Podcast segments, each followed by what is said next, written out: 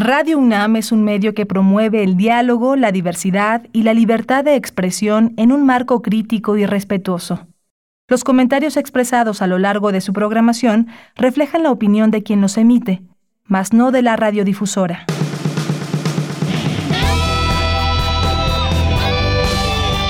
Prisma RU. Relatamos al mundo.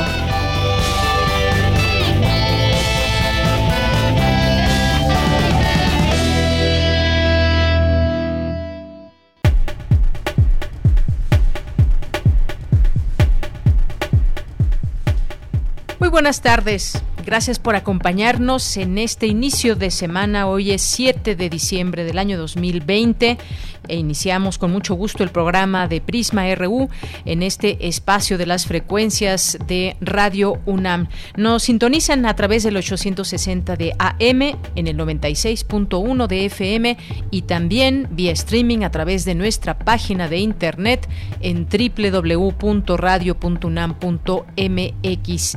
Pues qué bueno que nos acompaña ya en este, en este lunes. Nos da mucho gusto eso y nos da mucho gusto también, como todos los días, presentarles nuestra propuesta informativa con todo el equipo, pasando desde la información universitaria, la información de México y el mundo, al análisis y sobre todo pues trayendo aquí esa perspectiva universitaria para todos ustedes en estas frecuencias. Les saludamos con mucho gusto allá en cabina, Socorro Montes en los controles técnicos, Rodrigo Aguilar en la producción, Denis Licea en la asistencia y en el micrófono le saluda con mucho gusto Deyanira Morán a nombre de todo el equipo que hace posible las emisiones de este programa. Pues el día de hoy mucha información y estamos en un momento como hemos estado platicando y dando también las explicaciones de cómo va eh, desde el punto de vista de los de los investigadores, cómo van analizando todo este tema de las vacunas, de la pandemia y demás y también, sobre todo, pues seguimos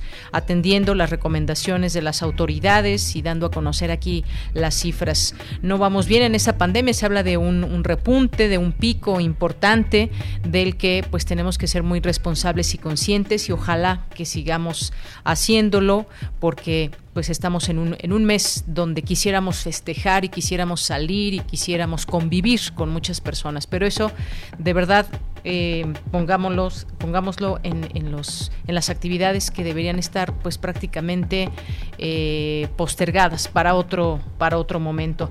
Bien, vamos a, a tener este programa el día de hoy. Bueno, no sin antes, por supuesto, ayer todo el revuelo que causó el Gran Premio de Sakir, que Sergio Pérez, Checo Pérez se llevó en un día histórico para México, pues no había ganado un compatriota en la Fórmula 1 desde hace 50 años, así que fue una extraordinaria victoria que se reconoce para México de este Gran Premio Sakir de la Fórmula 1 y bueno, pues los Pumas ganaron 4-0. Después de aquel resultado primero ante Cruz Azul que no satisfizo a nadie, bueno, pues ahora muchos volvieron a sacar la camiseta y se pusieron muy contentos porque ganaron los Pumas 4-0 y bueno, pues esto salva a Pumas.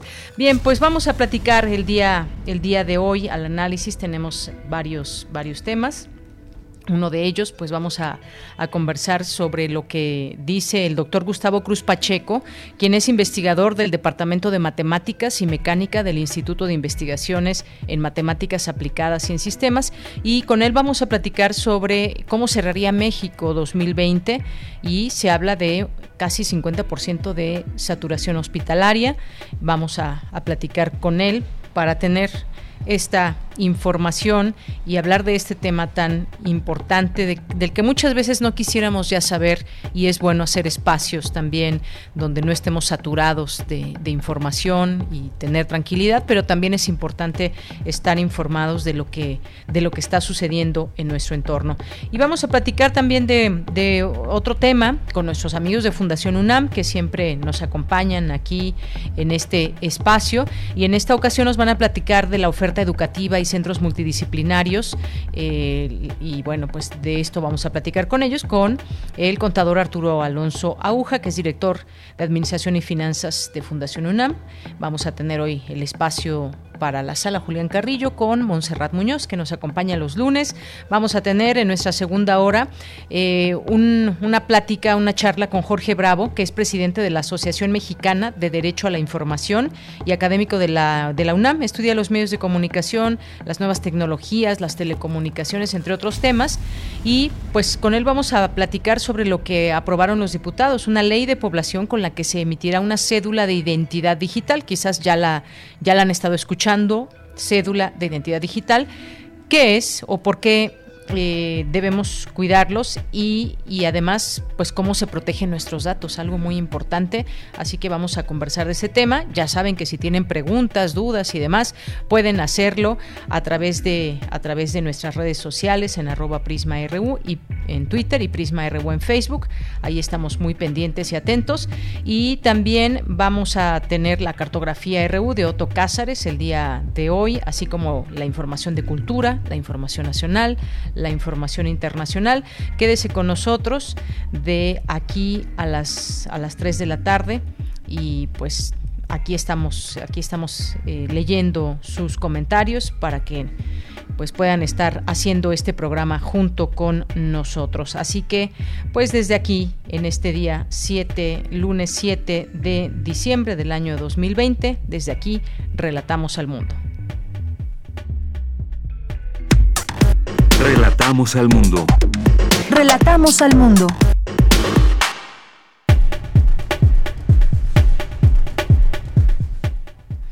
Bien, y en este lunes con la finalidad de difundir la oferta académica de cultura mexicana y enseñanza del español, firman bases de colaboración entre el Centro de Enseñanza para Extranjeros, UNAM Alemania y UNAM Reino Unido.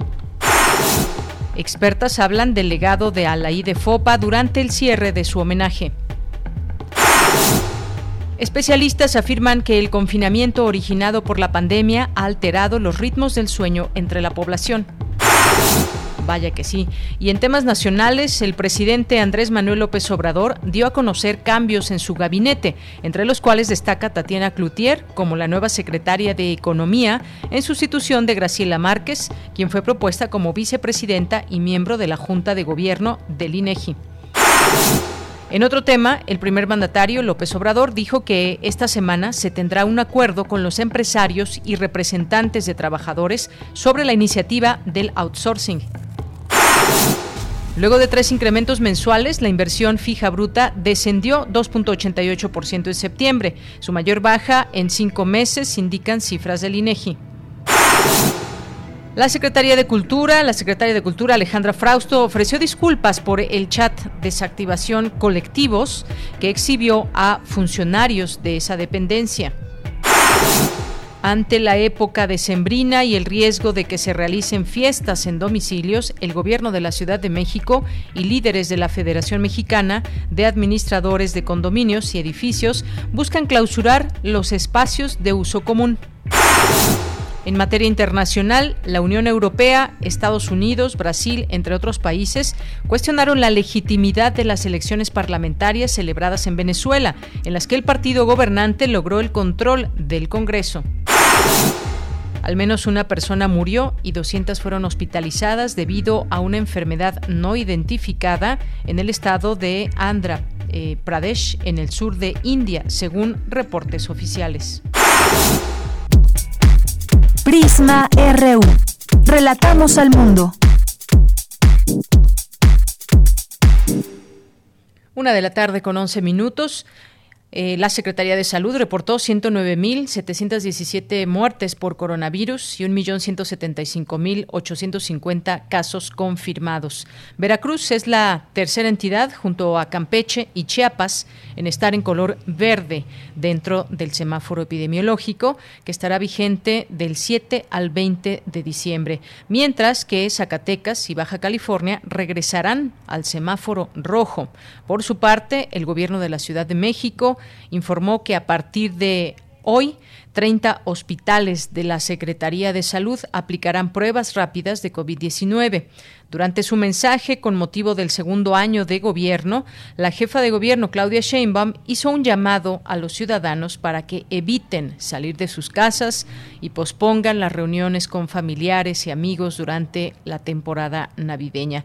Además advirtió que la capital se encuentra en un momento de alto contagio y crítico por la COVID-19. Esas fueron parte de, las, eh, de los mensajes que dirigió a los ciudadanos con motivo de este segundo informe de gobierno y pues no resta más que hacer eco, que hagan eco estas palabras, estas recomendaciones, estas inquietudes que no solamente deberían o tienen las autoridades, sino todos y cada uno de nosotros podemos ser eh, partícipes de evitar contagios. Continuamos. Campus RU.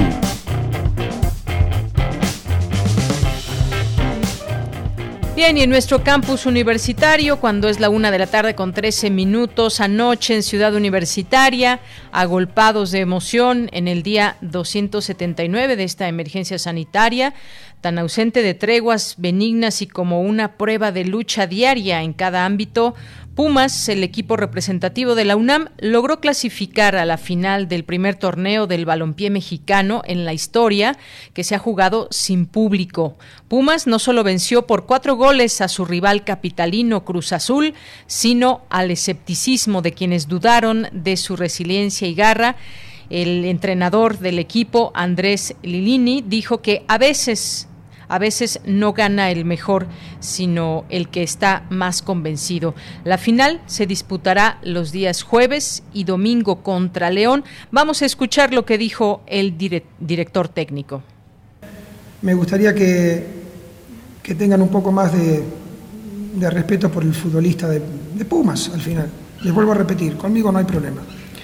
Pero el futbolista de Pumas, recuerden que es una raza diferente, y al ser una raza diferente todo puede suceder. Em, pero trabajamos para que los que quieren que nos vayan bien. Sabemos y estoy totalmente de acuerdo con las opiniones que, de que esto iba a ser difícil, pero ya eh, todo lo que se vuelve personal y, también los aficionados que comentan de que, de que eh, no éramos nada y, habíamos tirado por la borda todo lo que es la historia del club, tengan paciencia y, y confíen en este plantel, en este grupo de, futbolistas, que son jovencitos, muchos, que tuvimos dificultades, hoy tuvimos tres lesionados eh, en el arranque del juego, después Mayorga con una cosa. Estos chicos van a ir al frente, podemos ganar, como hoy, y nos va a ir muy bien, y en algún momento podemos perder, pero, pero creo de que nunca nos den por, por vencidos. Eso creo que es la única enseñanza que hoy dejamos. Bien, pues ahí las palabras del director técnico 4-0 que ganó Pumas a Cruz Azul. Continuamos, continuamos con la información universitaria con una mesa de feminismo. Cierran homenaje a la de Fopa, poeta, feminista, traductora y profesora. Cindy Pérez Ramírez nos tiene esta información. Cindy, muy buenas tardes.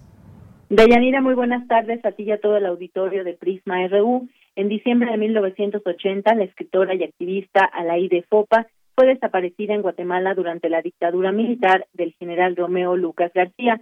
A 40 años de este suceso, la Dirección General de Publicaciones y Fomento Editorial de la UNAM realizó un homenaje y para cerrarlo se llevó a cabo la mesa Feminismos. En ella, la escritora y honoris causa por la UNAM, Elena Poniatowska, habló de su relación personal y las vivencias con la poeta feminista, traductora y profesora todo lo de ella yo me sentía súper bien y súper contenta. Y, además ella hacía mucho periodismo y luego hicimos varias cosas juntas porque ella se hizo amiga de los Jiménez Cacho y yo también pero, y me llevaba en su coche y me traía, pero de veras había que ser valiente para subirse con Alaide porque es la mujer que yo conozco que peor manejaba en su vida. Siempre iba al borde del abismo con una rueda, una rueda así en el aire y entonces este recuerdo que una Julieta Jiménez Cacho y yo nomás nos mirábamos para decir, bueno, yo ahorita me persino porque de aquí nos vamos al abismo. El coche estaba siempre lleno de bolsas, de libros para regalar. Era una mujer que regalaba todo, ¿no? En tanto, Marta Lamas, antropóloga y académica del Centro de Investigaciones y Estudios de Género de la UNAM, se refirió al trabajo que se hizo en la revista FEM, publicación feminista pionera en América Latina, editada de 1976 a 2005 había que pasar, mecanografiar artículos, de repente copiábamos que nos había gustado algo de un libro y entonces nos poníamos ahí a copiarlo. Toda la factura de FEM los primeros años fue en casa de Alaide. El momento en que Alaide desaparece en, en diciembre de 1980, hay una crisis espantosa en la revista también, no solo por el desgarramiento y el dolor, sino porque ahora, ¿cómo le vamos a hacer para, para trabajar? Bueno, hubo que rentar una oficina, etcétera. De veras, no paraba, agenda más gorda que te puedas imaginar. Yo en las tardes sí me llevaba mucho con ella, pero yo había un momento que yo decía, ya me voy a las 7 de la noche y ella a esa hora se iba a un vernissage de un, de un pintor, ¿verdad? Yanira Radio UNAM transmitirá los días 12, 19 y 26 de diciembre a las 14 horas una serie de tres programas con 15 minutos, de 15 minutos con el título Alaide Fopa, un fénix de palabras y tiempo. Recordemos que Alaide tenía una serie al aire, Foro de la Mujer, al momento de su desaparición y el año pasado se obtuvo el registro de dicha serie en la memoria del mundo de México como la primera serie radiofónica de contenido feminista de la radio mexicana. Esta es la información. Bien, muchísimas gracias. Gracias, Cindy. Gracias también por esta invitación que hacemos a nuestros radioescuchas para que pueda escuchar este, este programa. Muchas gracias. Hasta luego, muy buenas tardes. Hasta luego, muy buenas tardes, Cindy. Nos vamos ahora con mi compañera Virginia Sánchez. Firman, firman bases de colaboración entre centros de enseñanza para extranjeros, UNAM Alemania y UNAM Reino Unido. ¿Qué tal, Vicky? Muy buenas tardes, adelante. Gracias, Bella. Muy buenas tardes a ti y al auditorio de Prisma RU. Con el objetivo de difundir la oferta académica de cultura mexicana y enseñanza del español, la formación de profesores, la certificación del dominio del español y los materiales generados, se llevó a cabo el evento protocolario para firmar las bases de colaboración del Centro de Enseñanzas para Extranjeros, UNAM Alemania y UNAM Reino Unido. Alberto Vital Díaz, titular del CEPE, del centro, señaló que estas bases de colaboración nacen con antecedentes muy sólidos en la relación con ambas instancias y enfatizó que el concepto de seguimiento enmarca este acuerdo. Escuchémoslo dar seguimiento a los acuerdos que aquí se van a firmar es sumamente importante. Yo consideraba que la palabra seguimiento nunca podría estar en un poema porque no es una palabra que parecería muy poética y ahora revisando Poesía en Movimiento de Octavio Paz, José Milo Pacheco, en fin, pues me encuentro que ni más ni menos que Gabriel Said tiene un libro que se llama Seguimiento. No hay palabra que no pueda entrar en la poesía, pero por lo pronto yo la llevo mucho en la mente para todo lo que hacemos, todo lo que planteamos aquí, que de verdad tenga una concreción. Y vuelvo a lo que comentaba al principio, los antecedentes en la relación entre el CEPE y UNAM Alemania, entre el CEPE y UNAM Reino Unido, auguran una excelente continuidad y un magnífico aterrizaje en todo lo que aquí vamos a firmar. Con esta firma también destacó será un paso en el Plan de Desarrollo Institucional 2019-2023 del rector Enrique Graue, atendiendo lo marcado en el aspecto de vinculación internacional. En tanto, la directora de UNAM Reino Unido, Ana Elena González, señaló que con esta firma se refrenda la relación que ya se viene manteniendo desde hace tiempo con la UNAM. Asimismo, detalló cómo ha cambiado el panorama de la comunidad mexicana en el Reino Unido. Escuchémosla. Se calcula que hay más de 16 mil mexicanos actualmente en el Reino Unido y varios de ellos son ya de segunda o tercera generación y buscan, tanto ellos como los amigos de México, que así los describimos, buscan vincularse con México, la variante mexicana, el español, la cultura mexicana, la historia. Y también tenemos vinculación em, con la Cámara de Comercio, donde se reúnen empresas mexicanas y empresas británicas para fines comerciales y donde también podríamos encontrar personas interesadas. Por su parte, el director de UNAM Alemania, Alejandro Velázquez, señaló que esta firma de base ratifica lo que ya se está haciendo en conjunto desde hace un par de meses, dentro de los cuales ya se han llevado a cabo actividades que han dado visibilidad a la UNAM y a nuestro país. Escuchemos Creo que la labor del CEPE como ventana, como espacio interlocutor de la gran diversidad de todos los temas de punta que se llevan a cabo en la UNAM específicamente en temas de aspectos culturales, ha resultado ser muy importante para un público ávido de la necesidad de conocer más de México y de la UNAM en especial. Como sabemos, hay una enorme cantidad de publicidad de situaciones que circunscriben a nuestro país y creo que este tipo de ejercicios que se, han expuesto tanto en Expolingua como en nuestra Semana de Inmersión Cultural ha dejado ver que hay otro México de capacidades, de conocimiento, de aspectos que son muy importantes y que una buena parte del público local en la Europa Central lo reconoce. En esta ceremonia para la firma de bases de colaboración Centro de Enseñanza para Extranjeros UNAM Alemania y UNAM Reino Unido, también estuvieron presentes Francisco Trigo Tavera, coordinador de Asuntos Internacionales de la UNAM, y los titulares de las otras sedes internacionales. De ella, este es mi reporte. Gracias, Vicky, por esta información. Muy buenas tardes. Buenas tardes. Hasta mañana. Hasta mañana. Porque tu opinión es importante, síguenos en nuestras redes sociales, en Facebook como Prisma RU y en Twitter como arroba PrismaRU.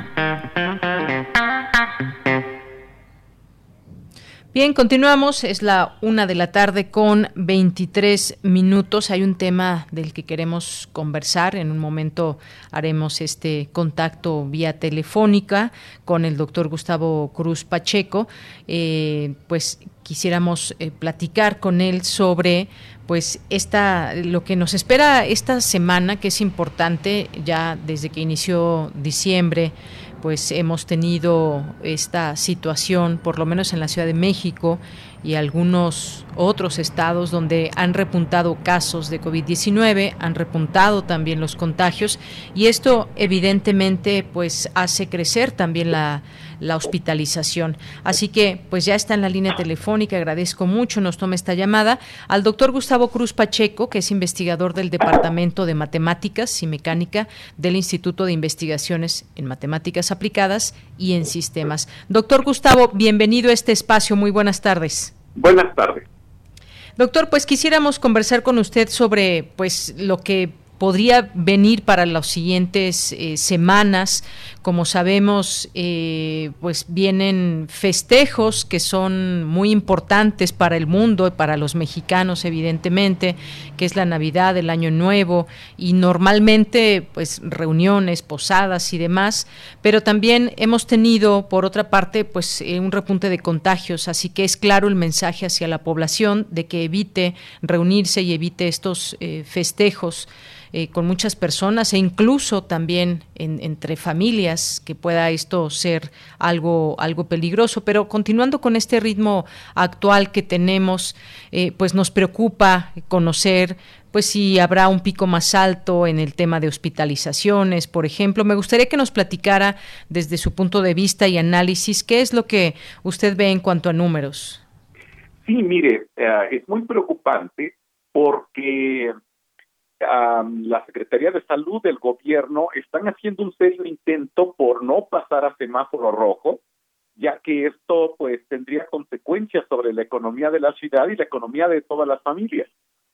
Pero también hay que tomar en cuenta que que cualquier reunión de familiares, de conocidos, de lo que sea en estas fiestas que se avecinan, pues son un riesgo de contagio especialmente cuando se reúne gente que no ha estado conviviendo usualmente. Es decir, si se reúnen familias y, y son gente que viven eh, en diferentes lugares, pues hay, hay alto riesgo de, de contagio y, y, esto precisamente pues pone a la ciudad y al país en un serio riesgo de que después de las fiestas de fin de año, la Navidad y el Año Nuevo, pues tengamos repuntes importantes en los números de hospitalizados. De hecho, se nota, se nota un repunte bastante uh, fuerte ya de, en las últimas tres, cuatro semanas. Y pues me parece a mí que, que la sociedad tiene un papel muy importante eh, tomar, y tiene que tomar las medidas adecuadas, ya que de no hacerlo, pues habrá problemas tanto a nivel de las familias si se les enferma algún algún miembro y a nivel de la sociedad completa, de si pues los hospitales se llegan a saturar y a, y a hacer cada vez más difícil la atención de los pacientes, ¿no? Así es. Bueno, hay que recordar también cifras y lo que se llama, digamos, el, primer brote, pues eh, una ocupación importante fue en junio, junio y julio pasado, donde 46% de las camas ocupadas en los hospitales habilitados así estaba en este porcentaje, mientras que actualmente ya las autoridades de salud comienzan a reportar una ocupación que va subiendo, hasta el momento es de 39% del total disponible. Y usted dice algo muy importante, la sociedad como, como un factor factor clave en todo esto, en nuestro comportamiento. Ojalá que no hubiera eh, estas tradicionales fiestas que muchas personas pretenderán hacer, pero esto puede resultar muy peligroso. ¿Qué tan importante es que pues la sociedad lo comprenda, pero no solamente eso, doctor, sino cómo hacerle para que realmente no se den estas reuniones multitudinarias eh, que hemos visto a lo largo de esta de esta pandemia? ¿Cómo colaborar para intentar pues eh, hacer que la gente tenga mucho más responsabilidad? Sí, mire, ah, definitivamente las fiestas en sí no son el problema. El problema es lo que usted acaba de decir, lo multitudinario. Ah, yo les recomendaría que sí se reúnan, pero en, en grupos, digamos, de a lo más 10 personas y, escoger las, las personas que se van a reunir de preferencia entre las que han tenido ciertos vínculos y se han estado reuniendo. Ya que entonces pues eh, pues es, menos probable el contagio. Si, si si es gente a la que no se ha visto pues hay mucho mayor intercambio de a la hora de hablar a la hora de saludarse y demás. Ahí simplemente al estar reunidos en una sola en una sala, por ejemplo, ¿no? Entonces, sí, la recomendación es que las reuniones para las cenas de Navidad de Año Nuevo sean en grupos de a lo más 10 personas, ¿no? Bien, pues para tomarlo en cuenta, por supuesto, y luego pues también estará nuestra, digamos, normalidad post-COVID en algún momento dado, porque pues en este momento tal vez muchas personas hayan relajado las medidas o incluso hay personas que sienten que están inmunes, los que ya se contagiaron y que pueden estar, digamos, un poco más libres sin tener los cuidados adecuados. Hay muchas, muchas razones quizás por las que vemos a muchas personas en la calle sin cubrebocas o incluso sin respetar la sana distancia o ambas, que sería eh, mucho mejor también. Y todo todo esto también pues abona, abona a esta situación que tenemos hoy en día. Hay un sentimiento, doctor, también de, cierto cansancio eh, de todo esto que está pasando, porque no solamente es el hecho de la sana distancia y el cubrebocas, sino son una serie de medidas eh, que se han adoptado en las casas de los mexicanos en muchas ocasiones de una eh, limpieza a veces exagerada y hay un hay un cierto cansancio también en, en la población. Sí, se entiende el cansancio, pero la gente tiene que darse cuenta que hay ciertas normas que no le deben de costar tanto trabajo. Eh, el usar un cubrebocas no es un sacrificio enorme que uno pueda pensar. Ah, y eso ayuda bastante. El mantener cierta distancia, le decía, se pueden hacer reuniones de a lo más, ah, de preferencia menores a 10 eh, miembros, ¿no? Y, en una habitación relativamente pues de cierto tamaño uno podría guardar un mínimo de distancia, por ejemplo. Entonces estas cosas ah, pues no son tan, tan terribles. Peor es que lleguemos a, a una emergencia del estilo de la que tuvimos en abril y que se tenga que cerrar la economía y la gente, pues sobre todo en un país donde el 50% de la población vive de la economía informal, pues eso le va a pegar mucho más a la gente, ¿no? Entonces, la, consideración debe ser esta, aparte del riesgo de que se, informe, se enferme algún familiar en una forma grave, ¿no? Eh, hay que recordar que esta epidemia, aparte de, bueno, hay muchos estadios y hay gente que puede estar contagiada sin tener síntomas, pero cuando la gente tiene síntomas severos puede ser bastante devastadora. O bueno, puede causar la muerte, pero también puede causar secuelas bastante graves. Entonces la gente debe tener cuidado y, uh, y, es muy difícil decir cuándo alguien ya estuvo enfermo, a, menos que le hayan hecho la prueba, haya resultado positiva y demás. Pero a, eh, a excepción de esto, es muy difícil distinguir esta enfermedad de, una gripe o de la influenza estacional que nos llega todos los años. Entonces, tampoco hay una seguridad, eh, a menos que se haya hecho la prueba y haya resultado positiva, no hay una, no hay una seguridad de que efectivamente se haya estado infectado y se sea inmune, ¿no? Así es, doctor. Y bueno, por otra parte, también en algún momento, y sobre todo al inicio, y hubo algunas decisiones equivocadas cuando le, le apostaron, por ejemplo, a la inmunidad de rebaño, no sé qué se escuchó por ahí, pero bueno, eh, que le apostaron a la inmunidad de rebaño eh, a una parte de la población. Algunos gobiernos, incluso al inicio, eh, algunos países en Europa no cerraron completamente como sí lo hicieron algunos, dejaron abiertas escuelas, restaurantes, bares y demás, eh, pues intentando hacer una inmunidad de rebaño que después pues recularon algunos de ellos. Pero ¿cómo ve usted este, este tema, dadas la situación, por ejemplo, en México, si una parte quizás de la población puede estar ya con esta inmunidad de rebaño o cómo entender este proceso? Mire, eh, no era una mala idea Ah, porque, bueno, hay que tomar en cuenta que esta enfermedad no se conocía, es nuevo este virus.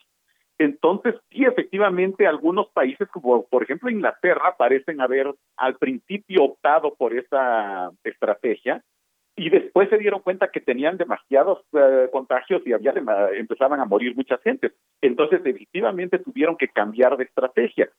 Yo creo que no lo hicieron de mala fe, sino que simplemente era una idea que al principio con la muy poca información que se tenía pues, se veía como que podría ser plausible ah, y después se dieron cuenta de que de que no que esto iba a generar demasiadas muertes no entonces eh, hay que tomar en cuenta precisamente que esta es una enfermedad nueva y por lo tanto sobre todo en los primeros ah, meses no se tenía una un conocimiento de cómo se comportaba y por eso algunos gobiernos escogieron esto no es en sí una mala idea, lo que pasa es que ahora sabemos que la inmunidad de rebaño, pues una forma de lograrlo sin tantos muertos es con la vacuna. la vacuna precisamente lo que eh, lo que se intentará hacer con ella es que se logre una enfermedad de eh, una inmunidad de rebaño agregando eh, poniendo en forma conjunta los infectados que ya hayan que, que generen inmunidad junto con los que se vacunen que generen inmunidad de otra forma. Entonces, agregando estas dos cosas, se tratará de tener una enfermedad, una inmunidad de rebaño.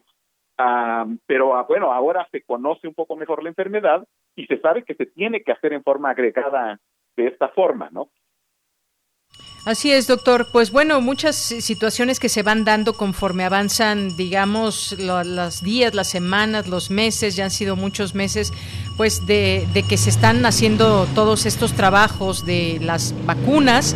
Y una vez que llegue la vacuna, porque se habla en un inicio de 250 mil dosis y posteriormente una compra que se anunció de 34.4 millones eh, con Pfizer, pero todo esto pues va a ser de manera paulatina y tiene que haber pues un, esquema de salud eh, cómo se va a aplicar, quiénes y demás, se habla de que los niños no serán vacunados porque esta, esta vacuna pues no se ha experimentado en menores de edad. Hay que recordar que los experimentos se han hecho en personas eh, eh, mayores, no recuerdo si de 16, 18 años de edad, pero pues esto también nos deja nos deja una entre comillas normalidad en su momento que, ya no será la misma de antes de la pandemia.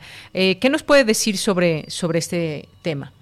Sí, mire, efectivamente, ya, eh, ya, ya, están por llegar las primeras 250 mil vacunas. Hay que tomar en cuenta que esto es para principalmente para el personal médico, que es el más expuesto. acabo de ver un estudio que hicieron en Estados Unidos advirtiéndole al nuevo presidente ah, que, que que la vacuna no es una panacea en forma automática y ellos calculan que se va a llevar todo el siguiente año para vacunar a la gente. Y, esto hay que considerar en un país que desde el principio se apartó una, pues varios millones de vacunas. Entonces, ah, pues aquí en México debe de ocurrir más o menos lo mismo. Va a ser difícil todo el proceso de vacunación y muy probablemente pues lleve todo el siguiente año. Entonces la gente tiene que entender que durante, mientras no se lleve a cabo toda la vacunación que se pueda hacer, pues se sigue corriendo riesgo y entonces yo lo que recomendaría más bien es tomar ciertas estrategias para cuidarse.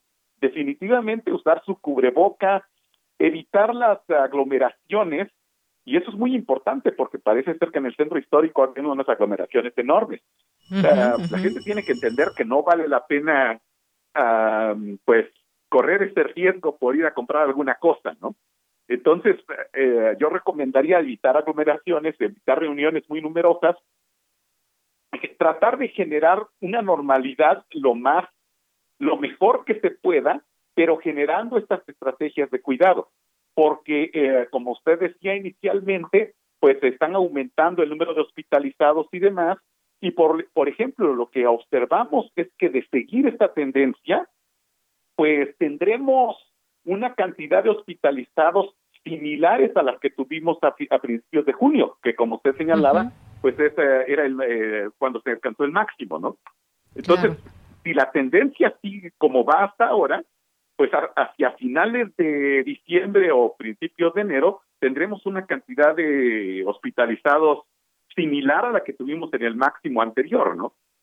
Y esto, pues, ah, insisto, es una emergencia sanitaria en cuanto al, a la saturación de hospitales, pero bueno, la gente de que se enferme y que llegue a grados pues bastante complicados, pues aparte del riesgo de morir, hay riesgos de secuelas bastante graves. Entonces la gente tiene que cuidarse, ¿no?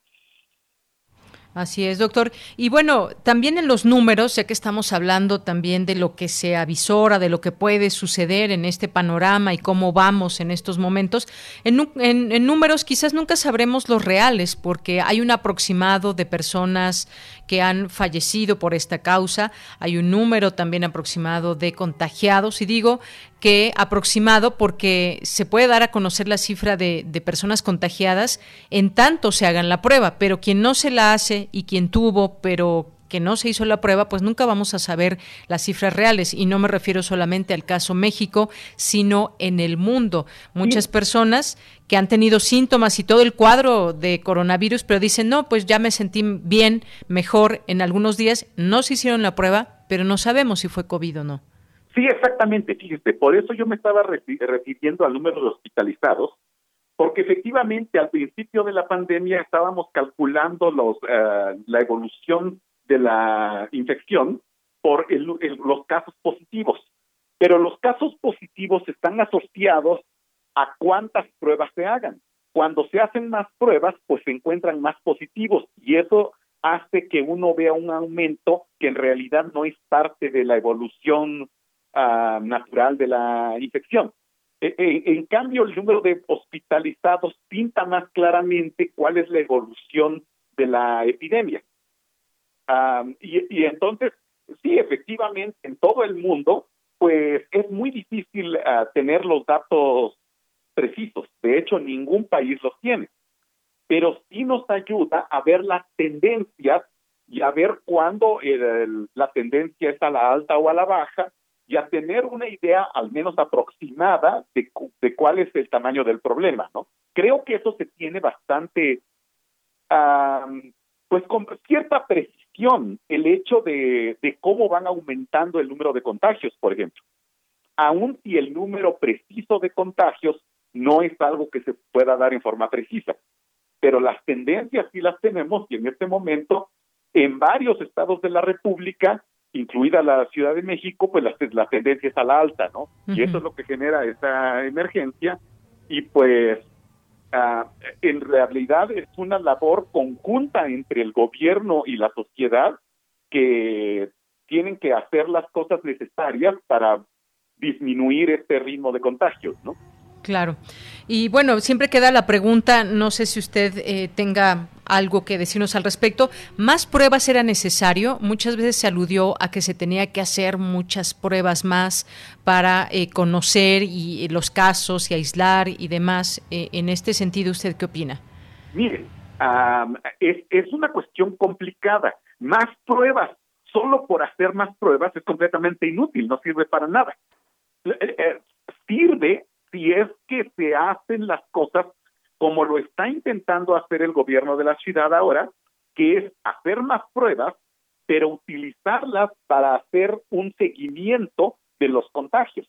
Es decir, cuando se encuentra un, uh, individuo que da positivo, hay que ver a todas las personas que tuvieron contacto con esta persona para advertirles que tienen un, un mucho mayor riesgo de contagio y de preferencia hacerle pruebas también a esas. Es decir, no se trata nada más de hacer pruebas por hacerlas, eso no serviría. Se trata de, si es beneficioso hacer más pruebas, pero si está en si se está en condiciones de, hacer estos seguimientos. Y eso es lo que no, no es tan sencillo. Por ejemplo, el gobierno de la ciudad ahora está tratando de hacer este seguimiento por, por medio de los códices QR. Pero hay muchas personas que no quieren registrar que registrarse en este códice QR por miedo a que las vigilen, a que las vean, etcétera. Entonces, eso dificulta este seguimiento. Entonces, en todos los en todos los aspectos es una combinación de lo que hace el gobierno y de lo que hace la sociedad. Así es. Bueno, doctor, pues sí. Solo puede funcionar bien si los si los esfuerzos son conjuntos de ambas partes, ¿no? Claro. Sí, yo decía que hay muchas personas que, que aún pues eh, están en estas fiestas y no usan cubrebocas y, y siguen eh, haciendo una vida como sin cuidados, pero también hay que reconocer a un gran número de personas que de verdaderamente se han quedado en casa, se han cuidado y siguen todos los protocolos eh, higiénicos para preservar la salud. Eso también hay que reconocerlo. Me parece que es una gran mayoría contra pues un porcentaje de personas que no lo, no lo están haciendo. Y solamente para cerrar, pues están subiendo eh, los números en actividad epidémica en las últimas semanas en las siguientes entidades federativas, la Ciudad de México, Querétaro, Aguascalientes, Zacatecas, Guanajuato, Sonora y Baja California. Pues nos mantenemos atentos, doctor. Muchas gracias por eh, conversar con nosotros sobre este tema y los números eh, de la pandemia. Muchas gracias. Hasta luego, encantado, que estén bien. Igualmente, muy buenas tardes, doctor Gustavo, Gustavo Cruz Pacheco, investigador del Departamento de Matemáticas del Instituto de Investigaciones en Matemáticas Aplicadas y en Sistemas. Eh, su Twitter es arroba y, más guion bajo UNAM del instituto para que puedan seguir también esta cuenta y la información. Continuamos. Prisma RU. Relatamos al mundo. Bien, pues continuamos ya, está en la línea el contador eh, público Arturo Alonso Aguja, que es director de administración, de administración y finanzas de Fundación UNAM y como cada mes los recibimos aquí en este espacio. ¿Qué tal contador? Bienvenido, muy buenas tardes. Hola Deyanira, muy bien, muchas gracias. Afortunadamente todo bajo control en todos los aspectos. Qué bueno, pues me, da, me da, gusto, eh, contador, pues platíquenos en esta ocasión sobre la oferta educativa en los centros multidisciplinarios para todo el público de Prisma RU que, nos está escuchando. Eh, muchas gracias, Deyanira. Bueno, mira, como ya se ha platicado en otras eh, ocasiones, pues nosotros seguimos haciendo la oferta académica de la propia UNAM. En, nuestros centros multidisciplinarios, que como ya habíamos comentado en algunas otras ocasiones, nosotros tenemos eh, alrededor de ocho centros este, en, alrededor de la ciudad, incluyendo Cuernavaca y Querétaro. Tenemos, estamos, este, eh, esas son las partes que serían fuera de la, de la Ciudad de México. Los demás están, digamos, no es Ciudad de México nada más, es en la zona metropolitana, porque tenemos en Izcali y tenemos también por Aragón, etcétera, ¿no? Y bueno, y otros más por aquí, por la zona de, eh, de, la Ciudad de México. Entonces, en estos centros multidisciplinarios, lo que nosotros pretendemos es acercar la oferta académica más allá de los campus universitarios, que de por sí, bueno, pues como todos sabemos son muy fuertes, muy grandes y pues muy, muy acercados. Sin embargo, nosotros estamos en algunas eh, ubicaciones geográficas eh, distintas o alejadas en sí de donde está la propia, la propia UNAM porque bueno vivimos en una ciudad bastante complicada para poder este llegar rápidamente a nuestros este pues a nuestros trabajos o a nuestros centros de estudios pues eh, eh, entonces se pretende acercar al acercar esta esta oferta académica a la población en general. No estoy hablando exclusivamente que debe de ser un alumno universitario.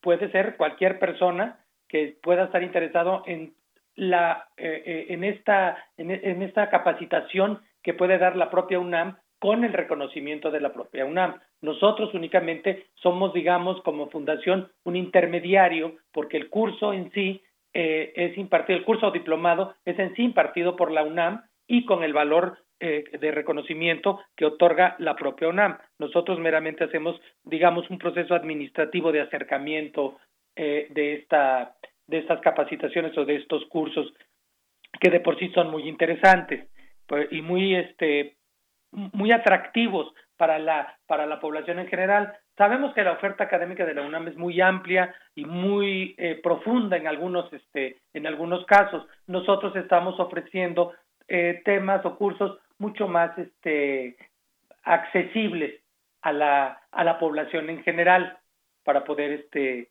pues para poder llegar a más, a más gente de este, de este conocimiento, ¿no? Efectivamente, porque, pues bueno, ahorita, sobre todo en estos tiempos, también hay esta posibilidad, y digo en estos tiempos porque desde casa se puede, se puede conectar ahora con los distintos, pues, diplomados, cursos que se dan aquí, justamente en Fundación UNAM, en su página, eh, en el apartado de educación continua. Se pueden encontrar parte de esto que, que nos está platicando Contador, estos eh, diplomados y, y, además, pues bueno, se da la oferta académica de los distintos sitios que las, que las están ofertando. Me gustaría que nos platicara quizás eh, pues de parte de esta oferta académica, cuáles son los, qué tipo de cursos, qué tipo de temática y bueno, cómo se puede la gente contactar con ustedes. Sí, Mira, ah, muchas gracias. Mira, fíjate que este, nosotros nos vamos, como, como comentaba yo hace un momento, eh, en, en una serie de cursos y diplomados mucho más eh, accesibles a la población en general. Por ejemplo, eh, podemos hablar de eh, talleres que la Facultad de Arte y Diseño pudiera eh, ser atractivo para la, para la, para la población o, eh, por otro lado, con la FESA Catlán y con la FESA Aragón, tenemos, bueno, la Facultad de Estudios Superiores de Aragón y de Acatlán, tenemos, por ejemplo, diplomados mucho más puntuales que pueden ser eh, de temas jurídicos que, que siempre son atractivos para, pues, para el público, ¿no? Que muchas veces, y tratamos de que sea, bueno, tan sencillos o tan eh, ligeros, que una persona, por ejemplo, yo que no soy abogado, puedo tomar un diplomado en criminalística sin tener precisamente conocimientos profundos jurídicos, ¿no? Sí. simplemente con, con ese eh, con ese entendimiento. En muchos casos también eh, es importante señalar que dependiendo de cómo lo tenga eh, eh aceptado la propia facultad, pero muchos de esos diplomados son con valor a titulación que lo podemos hacer. Eso también por allí se, se puede consultar en nuestras páginas cuáles son los que tienen esta facilidad. ¿Por qué hablo yo de los, de los diplomados con, eh, con valor a, titulación? Porque muchas veces yo pude haber estudiado, voy a volver a poner el ejemplo de Derecho, yo pude haber estudiado en la FES eh, o en la Facultad de Derecho mi carrera y vivo por Izcali, caray.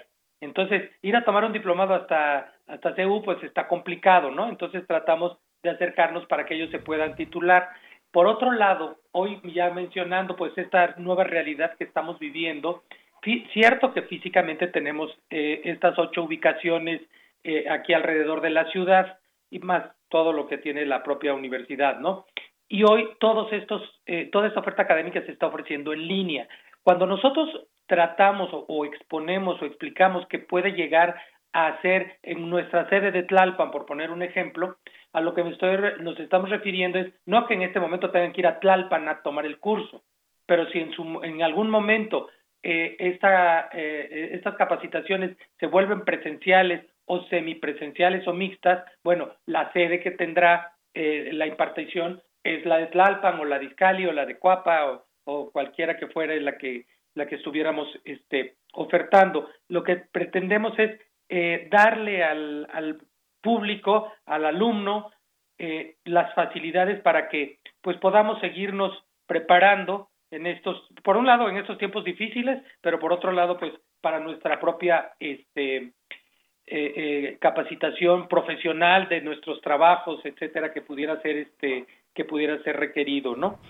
Claro. Eh, contador, estos, estos cursos, estos diplomados, ¿tienen algún costo? ¿Cómo, cómo es esto? Sí, claro. Sí, sí tienen el es, el mismo costo que en algún momento pudiera darse la extensión universitaria de la propia este universidad. Entonces, eh, allí cuando nosotros nos metemos a, la, a nuestra a nuestro portal, a Educación Continua, allí se ve también costos y tiempos que puede durar ese diplomado y bueno, inclusive si es o no con opción a titulación.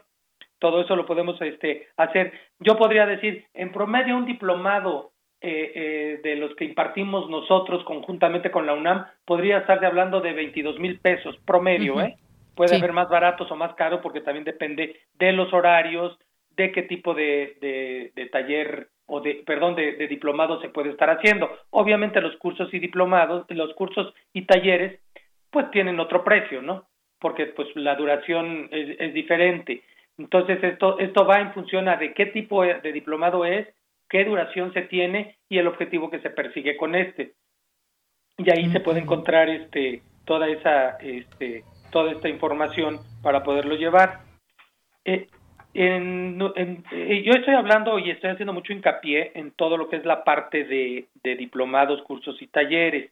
Sin embargo, los cursos de idiomas yo no los quiero dejar pasar por alto, porque pues si bien es cierto, son muy importantes. Nosotros ahora con la FES Acatlán estamos abriendo cursos intensivos, concretamente de inglés, voy a decirlo así, porque es más difícil que en, que en otro idioma lo podamos, este, lo podamos tener, sin embargo, probablemente la oferta puede existir, ¿no?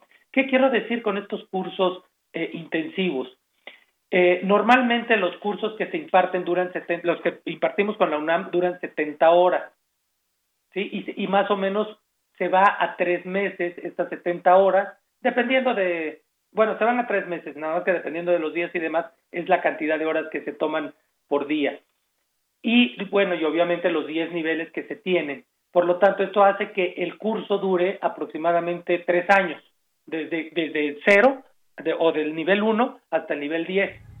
Sin embargo, en, el, en estos intensivos que estamos hablando con la FESA Catlán, eh, estamos considerando que el curso pueda ser las mismas horas, pero impartido en un, en un mes y medio de tal suerte que también en la mitad del tiempo, o sea, en un año y medio, pueda, puedan cubrirse los 10 niveles de que, que, esto se está impartiendo. Obviamente esto pues sí trae un costo diferenciado, ¿no? Pero este, pero es un, es mínima la, la, la diferencia que se tiene. Entonces, estos cursos hoy por hoy, bueno, también están en línea, pero en su momento, pues, si se requieren hacerlos presenciales, pues también este, eh, eh, pues se harán de esta de esta manera, ¿no? Quería yo aprovechar también para decir que estamos haciendo con Aragón, perdón, con Acatlán, este, estos, estos cursos de, idioma intensivos. Muy bien. Bueno, pues yo también lo que recomiendo es que se metan a la página de fundacionunam.org.mx, diagonal cursos, y eh, también eh, puedan ustedes ir entrando a cada una de estas instituciones y pueden descubrir aquí los talleres, los diplomados, incluso pueden ser hasta instructores de yoga, pueden tomar este, este taller, este curso y al final de cuentas pues podrían ya ustedes ser instructores en algún, en algún lugar, eh, taller de habilidades comunicativas, negociación, academia y ventas, inglés, que ya mencionaba los cursos de idiomas, también el contador, eh, también por ejemplo está presentaciones ejecutivas con diferentes paqueterías. Eso también es importante muchas veces para los estudiantes o para gente que pues tenga su relación laboral con presentaciones. Está, por ejemplo, también ya en otros temas Historia Mínima de México, están también eh, Inglés Jurídico para quien se quiera especializar. En fin, hay una serie de verdad de cursos y talleres, una oferta enorme de nuestros amigos de Fundación UNAM a través de eh, este centro de educación continua. Así que, pues ahí dejamos la invitación, ahí dejamos la página. Contador, muchas gracias por haber estado con nosotros aquí en Prisma RU. Muchas gracias, Deyanira, a tus órdenes. Gracias. Hasta luego, que esté muy bien, contador Arturo Alonso Aguja, director de Administración y Finanzas de Fundación UNAM. Y bueno, ahí, como decía él, le dan clic y ahí viene la información del tiempo, del costo de, de cada uno de estos cursos, talleres, diplomados y demás. Continuamos. Sala Julián Carrillo presenta.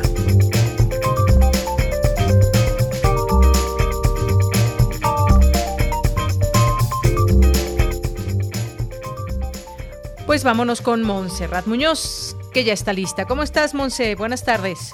Hola, ¿qué tal? Deyanira, equipo de Prisma RU, por supuesto, todos quienes escuchen Radio Universidad en nuestras frecuencias, quienes ya también le dieron like a la sala Julián Carrillo. Y si no, los invito por favor a que sigan esta vía oficial donde les estamos compartiendo transmisiones, retransmisiones, conciertos, entrevistas, todo para que ustedes puedan también formar parte de nuestra comunidad virtual. Y pues ya, ahora sí que estas son las últimas intervenciones al año, digamos un 2020 donde lo presencial tuvo que mudarse de manera virtual, donde todavía ya nos mandan comunicados en la UNAM oficiales de que hasta marzo se prevé que algunas actividades pues no vuelvan eh, aún a, tener este un, foro, este foro activo también que celebrábamos y compartíamos mucho con todos ustedes. Les quiero primero agradecer por todo este año, por todo lo que hemos también logrado en conjunto, en conjunto no solo de, de ustedes, el público universitario, sino también de nuestros radioescuchas, de quienes han manifestado en comentarios, en charlas, quienes han compartido también con nosotros su haber en el teatro, en la danza, en el cineclub, en las discusiones, en los cinedebates, en los conciertos y por supuesto también en la poesía. De verdad, créanos que trabajamos por y para ustedes.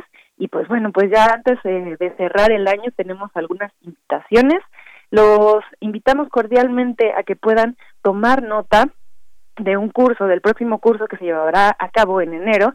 Es de lectura y de interpretación de textos es un programa ya a lo mejor por ustedes conocido y si no los invitamos a que revisen el currículum profesional de Elena Daro, quien es esta maravillosa actriz, profesora, dramaturga, quien les enseñará a cómo interpretar textos, ya sea cuentos, ya sea guiones para radio, ya sea también alguna inquietud que ustedes tengan como de leer poesía y también sobre todo de comunicar ideas a través de la palabra. Elena Daro estará dando un curso virtual en eh, bueno, en, en, una plataforma eh, para que ustedes estén conectados, eh, tengan dudas, comentarios, que puedan incluirse a este maravilloso mundo de la interpretación de textos y la creación de personajes en voz. Así que les invitamos a tomar nota del correo donde pueden tener informes y si no, de todos modos, yo les acabo de compartir en el Twitter, en una imagen, el costo del curso, la programación un poco y el correo para que ustedes también lo puedan anotar, que es el cursosrunam.gmail.com. ¿Lo tienen, lo tienen, lo tienen, lo tienen? ¿Lo tienen anotado? Por ahí. Sí, cursos. Lo tenemos ya, Monse. Sí, es que luego reiteradamente nos preguntan cuál es el teléfono, cuál es el correo, entonces cursosrunam.gmail.com con el próximo curso de Voz Voz de Elena de Aro y las últimas retransmisiones de Intersecciones, donde tendremos a Buen Rostro, un grupo de regional mexicano contemporáneo, donde los videos que grabaron ese día en la sala Julián Carrillo para Intersecciones están disponibles en YouTube, también en plataformas como Spotify, y los queremos invitar a formar parte de esta familia que no sé si ya por ahí suene un poquito. Ya, ya empieza a sonar. Exacto. Ahí está. No, creo que es Dulce Muerte. Me parece que es Dulce Muerte, un sencillo sobre la tradición de lo dulce de la muerte y lo amargo de la vida. El video está muy increíble. Si demuestran que mandaron foto de el video de Buen Rostro de Dulce Muerte o de algún otro, les mandamos saludos personalizados en la transmisión y entrevista a las ocho y media el viernes con Buen Rostro y a las nueve la retransmisión del concierto completo en Radio Universidad. Por supuesto, los mejores ayeres todavía siguen presentes para que recuerden sus aplausos en vivo en la sala. Y bueno, pues desde esta vía los lunes estaremos comunicándonos con ustedes sobre las inquietudes que puedan tener, sobre alguna película que quieran ver el próximo año, sobre algún poeta que quieran entrevistar o que quieran que, que entrevistemos. Y pues para servir estamos y para servir seguiremos con todos ustedes. Muy bien, pues con eso nos despedimos, si te parece bien, con esta música. Montserrat Muñoz, nos escuchamos eh, la siguiente semana todavía, ¿verdad?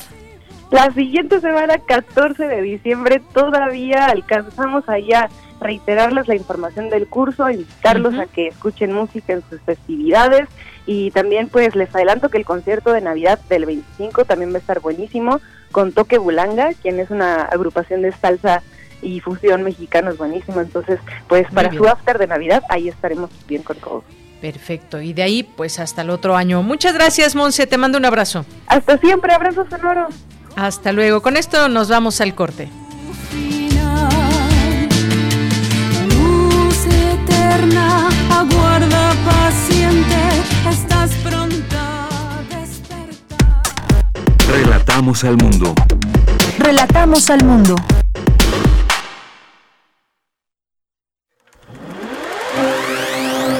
Te invitamos a sumergirte en una experiencia de escucha sin precedentes. Beethoven, el genio de Bonn. Su obra, interpretada en México por grandes maestros, directores de orquesta, pianistas, violinistas, cuartetos de cuerda. Clemens Krauss, Sergio Chelividake, Eduardo Mata, Angélica Morales, Carlos Chávez.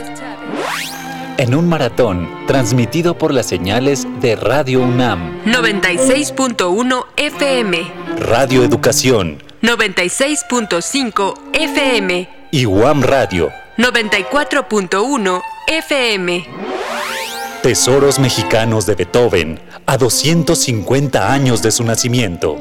19 de diciembre, de 10 de la mañana a 1 de la tarde, por Radio Educación y Guam Radio. Y de 11 de la mañana a 2 de la tarde, por Radio UNAM. Una selección de material sonoro inédito, renovado por la Fonoteca Nacional. Invitados: Enrique Dimeque, Jesús Medina, Álvaro Díaz y Luis Ignacio Sainz. Conducen Fausto Rodríguez Manso y Teo Hernández. Maratón: Tesoros Mexicanos de Beethoven a 250 años de su nacimiento.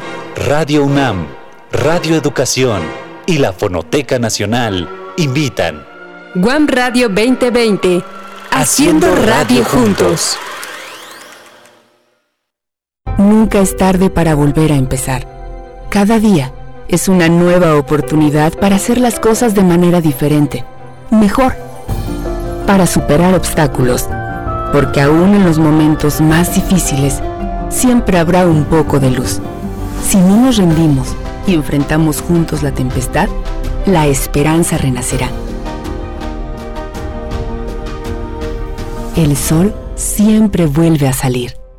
PRD. Mi papá ya estaba tendido en una cama a causa de la cirrosis hepática. Tomaba mucho.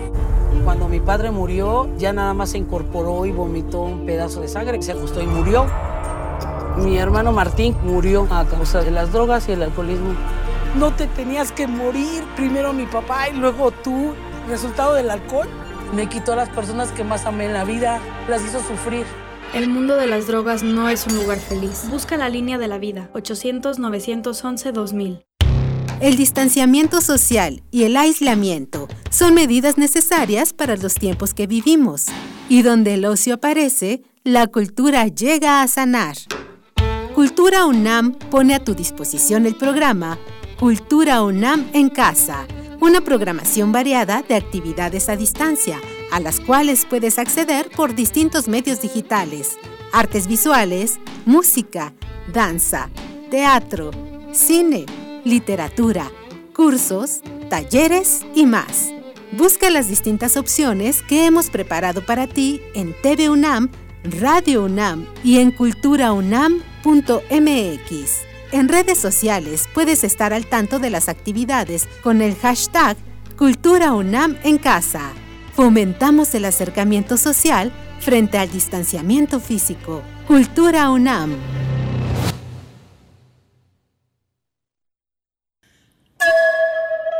En esta época tan difícil que estamos viviendo, la música es un bálsamo para el espíritu. Soy Ana Lara y los invito a que escuchen la música que hacemos los compositores aún en el encierro en Hacia una nueva música todos los miércoles a las 18 horas, por supuesto, en Radio Una. Experiencia sonora.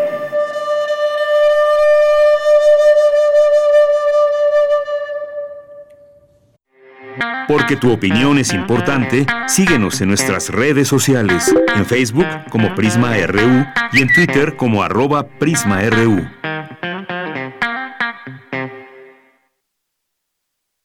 Bien, estamos de regreso, son las 2 de la tarde con 7 minutos. Continúen ustedes en sintonía de Prisma RU a través de las frecuencias de Radio UNAM 96.1 FM 860 de AM www.radio.unam.mx. Gracias por continuar con nosotros y nos resta una hora en la que les vamos a platicar, entre otras cosas, sobre esta eh, pues esta cédula de identidad digital. Seguramente muchos de ustedes ya escucharon, pero ¿qué significa realmente? ¿Hacia dónde vamos con esta, con esta cédula? ¿Qué es? ¿Por qué debemos cuidar nuestros datos? El INE, pues no es el único que tiene nuestros datos biométricos, también nuestro celular, ese que utilizamos a cada momento, el SAT, el banco, en fin, se van sumando también estas eh, pues, distintos sitios y cómo es el manejo de esos de esos datos. Vamos a platicar de ese tema. Y bueno, pues entre los temas nacionales rápidamente, pues eh, hay cambios en el gabinete que anunció el presidente Andrés Manuel López Obrador. Tatiana Cloutier será la nueva secretaria de Economía. La capitán de altura, Ana Laura López Bautista, será la nueva coordinadora general de Puertos y Marina. Eh, también López Obrador, el presidente propuso dos nombramientos que deben ser ratificados por el Senado. Galia Borja Gómez para subgobernadora del Banco de México y Graciela Márquez Colín eh, para que forme parte de la Junta de Gobierno del INEGI, mientras que Elvira Concheiro deberá ser ratificada por la Cámara de Diputados como tesorera de la Federación. Así que, pues, importante también mencionar estos cambios que hay en el gabinete. Y bueno, pues gracias también a quienes nos escriben en nuestras redes sociales, como Antonio Ortiz Leiva, que nos escribe aquí en el Facebook, dice, buenas tardes, siempre escucho su programa mientras trabajo, por lo que no puedo interactuar con ustedes, pero esta vez me gustaría que me facilitaran el sitio web de los diplomados. No pude estar toda con toda mi atención y estoy interesado. Muchas gracias. Claro que sí, eh, está también lo pondremos en nuestras redes sociales y Antonio Ortiz Leiva, te mandamos la liga de estos cursos, talleres y diplomados. Ahorita nuestro compañero Jorge Enrique te hará llegar esta información a través de Facebook, que pues es el medio que has utilizado para contactar con nosotros. Y bueno, pues muchas gracias aquí a, a quienes están también muy muy atentos y pendientes en nuestras redes sociales. Gracias a David Castillo Pérez, a Jean-François Charrier, muchas gracias. Muchas gracias también aquí al Zarco que nos dice que hubo prisma, parafraseando a Jorge Negrete, y esto con respecto a aquello de los boletos para la remontada épica de, Pumas, y pues sí, claro que sí le, le atinaste el Zarco, y pues sí fue una remontada épica del equipo de Pumas. Gracias. Eh, Marilú Ortiz también, muchas gracias. César Soto que nos dice la necesidad de efectuar pruebas de detección de COVID-19 es más útil en la metodología y técnica cuando hay el seguimiento de las personas que estuvieron en contacto. México es considerado el país con el fracaso en política sanitaria. Eh, gracias por el comentario, gracias a Luis Guillermo, le mandamos muchos saludos. A Raquel Martínez nos dice, Hola, de los que seguimos aislados y llevamos a pie juntillas los protocolos, nadie habla.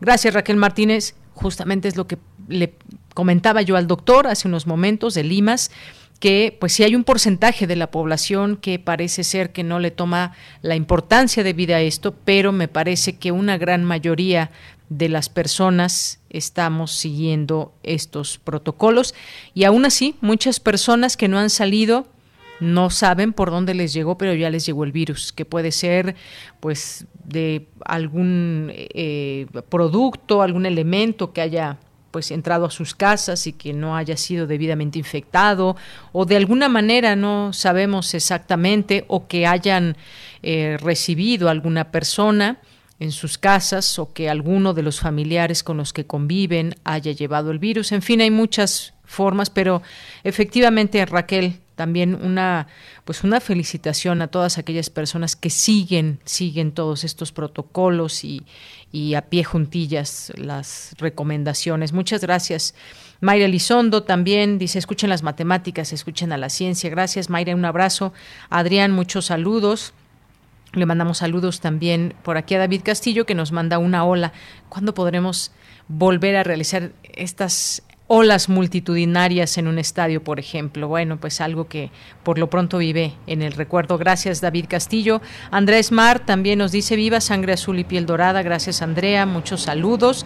Gracias a Guerrero, también aquí, aquí presente, listo, escuchándonos. Otto Cázares nos va a platicar en un momento del aplauso silencioso, su cartografía de hoy. Le mandamos también muchos saludos a Adriana Solórzano de Radio Educación, a Itzel Guerrero, a Abel Hernández, muchas gracias también a Mafi, eh, a nuestros amigos de Fundación UNAM, por supuesto, Mari Marisela también, Mauricio G. Guzmán, y lo seguimos, lo seguimos leyendo aquí en nuestras redes sociales. Muchas gracias. A Ari La Cósmica también y a Carmen Valencia.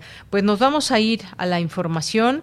Vamos ahora con Cristina Godínez. El confinamiento ha alterado los ritmos del sueño de la población. Ya ustedes seguramente nos dirán si les ha sucedido esta alteración en el sueño a raíz de la pandemia y bueno, desde antes también muchas personas que tienen problemas de, del sueño. Pero vamos a escuchar esta información con Cristina Godínez. Buenas tardes, Deyanira. Un saludo para ti, para el auditorio de Prisma RU.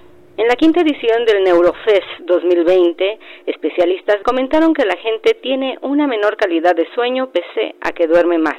Esto porque para frenar los contagios por la COVID-19, entre las medidas implementadas están el confinamiento, el trabajo en casa y las clases a distancia. Sin embargo, el estar en el hogar ha alterado rutinas establecidas como la hora de dormir o de levantarse. Carolina Escobar Briones, de la Facultad de Medicina de la UNAM, dijo que las personas se niegan a seguir rutinas alterando la exposición a la luz y la oscuridad, por lo que se reportan problemas en su descanso. Si quieren mantener unos ritmos circadianos saludables, junto con sus hábitos, es cuidar la luz y la oscuridad de noche. Yo quisiera pensar que el reloj biológico siempre lo podemos volver a echar a andar. Eh, hasta donde sabemos a nivel de experimentos y a nivel de estudios clínicos, se ha visto que siempre podemos como que volver a echar a andar el reloj. En tanto, Lucía Mendoza Viveros, del Instituto de Investigaciones Biomédicas, abundó sobre las afectaciones a la salud por no dormir. La calidad del sueño es muy o sea muy inferior o sea es muy mala este también tiene que ver eso con pues una especie de ansiedad este colectiva no este que, que hace que nos tardemos más tiempo en podernos dormir y no solamente eso, sino que de hecho nos vamos a dormir mucho más tarde. ¿Por qué? Porque pues no nos tenemos que parar temprano al día siguiente y entonces nos quedamos hasta bien tarde viendo este, una serie.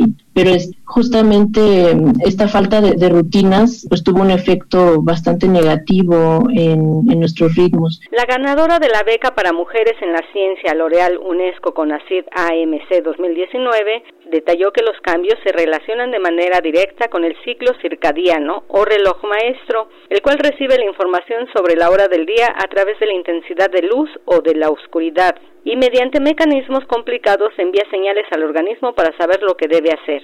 Deyanira, este es mi reporte. Buenas tardes. Gracias, Cristina. Muy buenas tardes. Nos vamos ahora con Dulce García. Señala experta en derechos humanos que la violencia de género en México es también resultado de la violencia criminal. ¿Qué tal, Dulce? Muy buenas tardes. Adelante. Así es, Deyanira. Muy buenas tardes. Aquí al auditorio de Prisma RU. Deyanira, la reforma sobre derechos humanos en México se sustenta en instituciones que han ido conllevando una gran debilidad sobre todo en las Procuradurías de Justicia. Desde 2011 la tortura o la violencia de género ya eran delitos con una gran visibilidad y sin embargo no fueron una parte importante en la discusión de la mencionada reforma de Yanira. A, esto se suma el contexto de militarización de la seguridad pública. Así lo señaló Sandra Serrano García, directora del Observatorio sobre desaparición e impunidad en México durante el encuentro virtual Los retos en torno a las graves violaciones a los derechos humanos en Latinoamérica, este organizado por el Instituto de Investigaciones Jurídicas de la UNAM. Deyanira, la experta, añadió que la violencia de género está conectada con la violencia criminal y la violencia estatal, producto esta última de la militarización antes mencionada. Vamos a escucharla. Entonces, las mujeres ya no solamente son asesinadas primordialmente en su casa, Ahora primordialmente somos asesinadas en la calle. Las formas en las que somos asesinadas también han variado. Ahora se utilizan mucho más armas de fuego. Entonces, esta conexión con la violencia criminal ha cambiado o está transformando las formas en las que se está, eh, en las que está sucediendo la violencia de género. Y por lo tanto, habría que pensarlo también desde otros nortes. Ya no basta solamente pensar en la violencia cometida por, por el perpetrador en la casa, aunque también, pero los perpetradores comunitarios en, en, la violencia de género hoy están teniendo un papel mucho más relevante. Y bueno, Sandra Serrano dijo que tanto la violencia de género como las desapariciones imponen grandes retos a México, sobre todo respecto a la búsqueda de las personas desaparecidas. Escuchemos nuevamente. Retos de identificación, retos de saber qué hacer eh, eh, con, con, con, con, los procesos de justicia al mismo tiempo, pero todo, todo un andamiaje forense que pueda acompañar a las, a las familias en búsqueda, pero también todo un andamiaje que pueda realizar las búsquedas inmediatas y sobre todo algo que se ha pensado poco y que se está trabajando poco, ¿cómo hacemos para cesar las desapariciones? Deyanira, la experta, dijo por último que es necesario notar que a las viejas desapariciones cada día se suman otras nuevas, estas con sus características propias, ya sea por región o por el caso. Y destacó por otra parte la importancia de la verdad y la transparencia en la investigación de las violaciones graves a los derechos humanos. Esta es la información. Bien, pues muchísimas gracias por estos datos. Dulce, muy buenas tardes. Gracias, buenas tardes. Y bueno, pues ahora nos vamos a las breves internacionales con Ruth Salazar. Internacional RU. El presidente electo de Estados Unidos, Joe Biden, anunció a los miembros clave de su equipo de salud, encabezados por el actual fiscal de California, Javier Becerra, que será el encargado de liderar la respuesta contra la pandemia, quien trabajará junto a Anthony Fauci, que mantendrá su actual cargo de director del Instituto Nacional de Alergias y Enfermedades Infecciosas. Las autoridades de Chile anunciaron esta mañana que la región metropolitana a la que pertenece la capital Santiago volverá a entrar en cuarentena obligatoria los fines de semana a partir del jueves 10 de diciembre por un aumento en el número de casos de COVID-19. El presidente francés Emmanuel Macron aseguró que su gobierno no condicionará su cooperación con Egipto a la situación de los derechos humanos, porque una política de boicot debilitaría la eficacia de la lucha del país africano contra el terrorismo o a favor de la estabilidad regional. El Papa Francisco reanudará sus viajes apostólicos suspendidos por la pandemia con una visita a Irak del 5 al 8 de marzo de 2021, anunció el portavoz italiano Matteo Bruni. Las elecciones generales de Ghana transcurren este lunes sin incidentes, donde el presidente saliente Nana Akufo-Addo aspira a un segundo mandato frente al expresidente John Dramani Mahama en unos comicios que buscan el desempate entre los dos grandes partidos que han dominado la escena política durante tres décadas. El partido gobernante de Venezuela ganó los comicios parlamentarios celebrados este domingo, marcados por un alto abstencionismo y el llamado al boicot de una amplia parte de la oposición que respalda al actual presidente de la Asamblea Nacional, Juan Guaidó, quien dijo se mantendrá en sus funciones como presidente encargado de la nación venezolana. Uruguay decretó tres días de luto nacional por la muerte del expresidente Tabaré Vázquez, fallecido la madrugada de ayer domingo a los 80 años de edad, confirmó el mandatario Luis Lacalle Pou. Porque tu opinión es importante, síguenos en nuestras redes sociales, en Facebook como Prisma RU y en Twitter como arroba PrismaRU.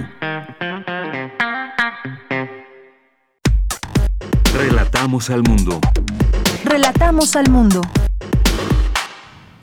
Bien, son las 2 de la tarde con 21 minutos y pues es momento de platicar de ese tema que les decía, que los diputados aprueban la ley de población con la que se emitirá una cédula de identidad digital. Y ya es en la línea telefónica para platicar con nosotros de este tema Jorge Bravo, que es presidente de la Asociación Mexicana de Derecho a la Información y académico de la UNAM, estudia los medios de comunicación, las nuevas tecnologías, las telecomunicaciones, entre otros temas. ¿Qué tal, Jorge? Muy buenas tardes, bienvenido.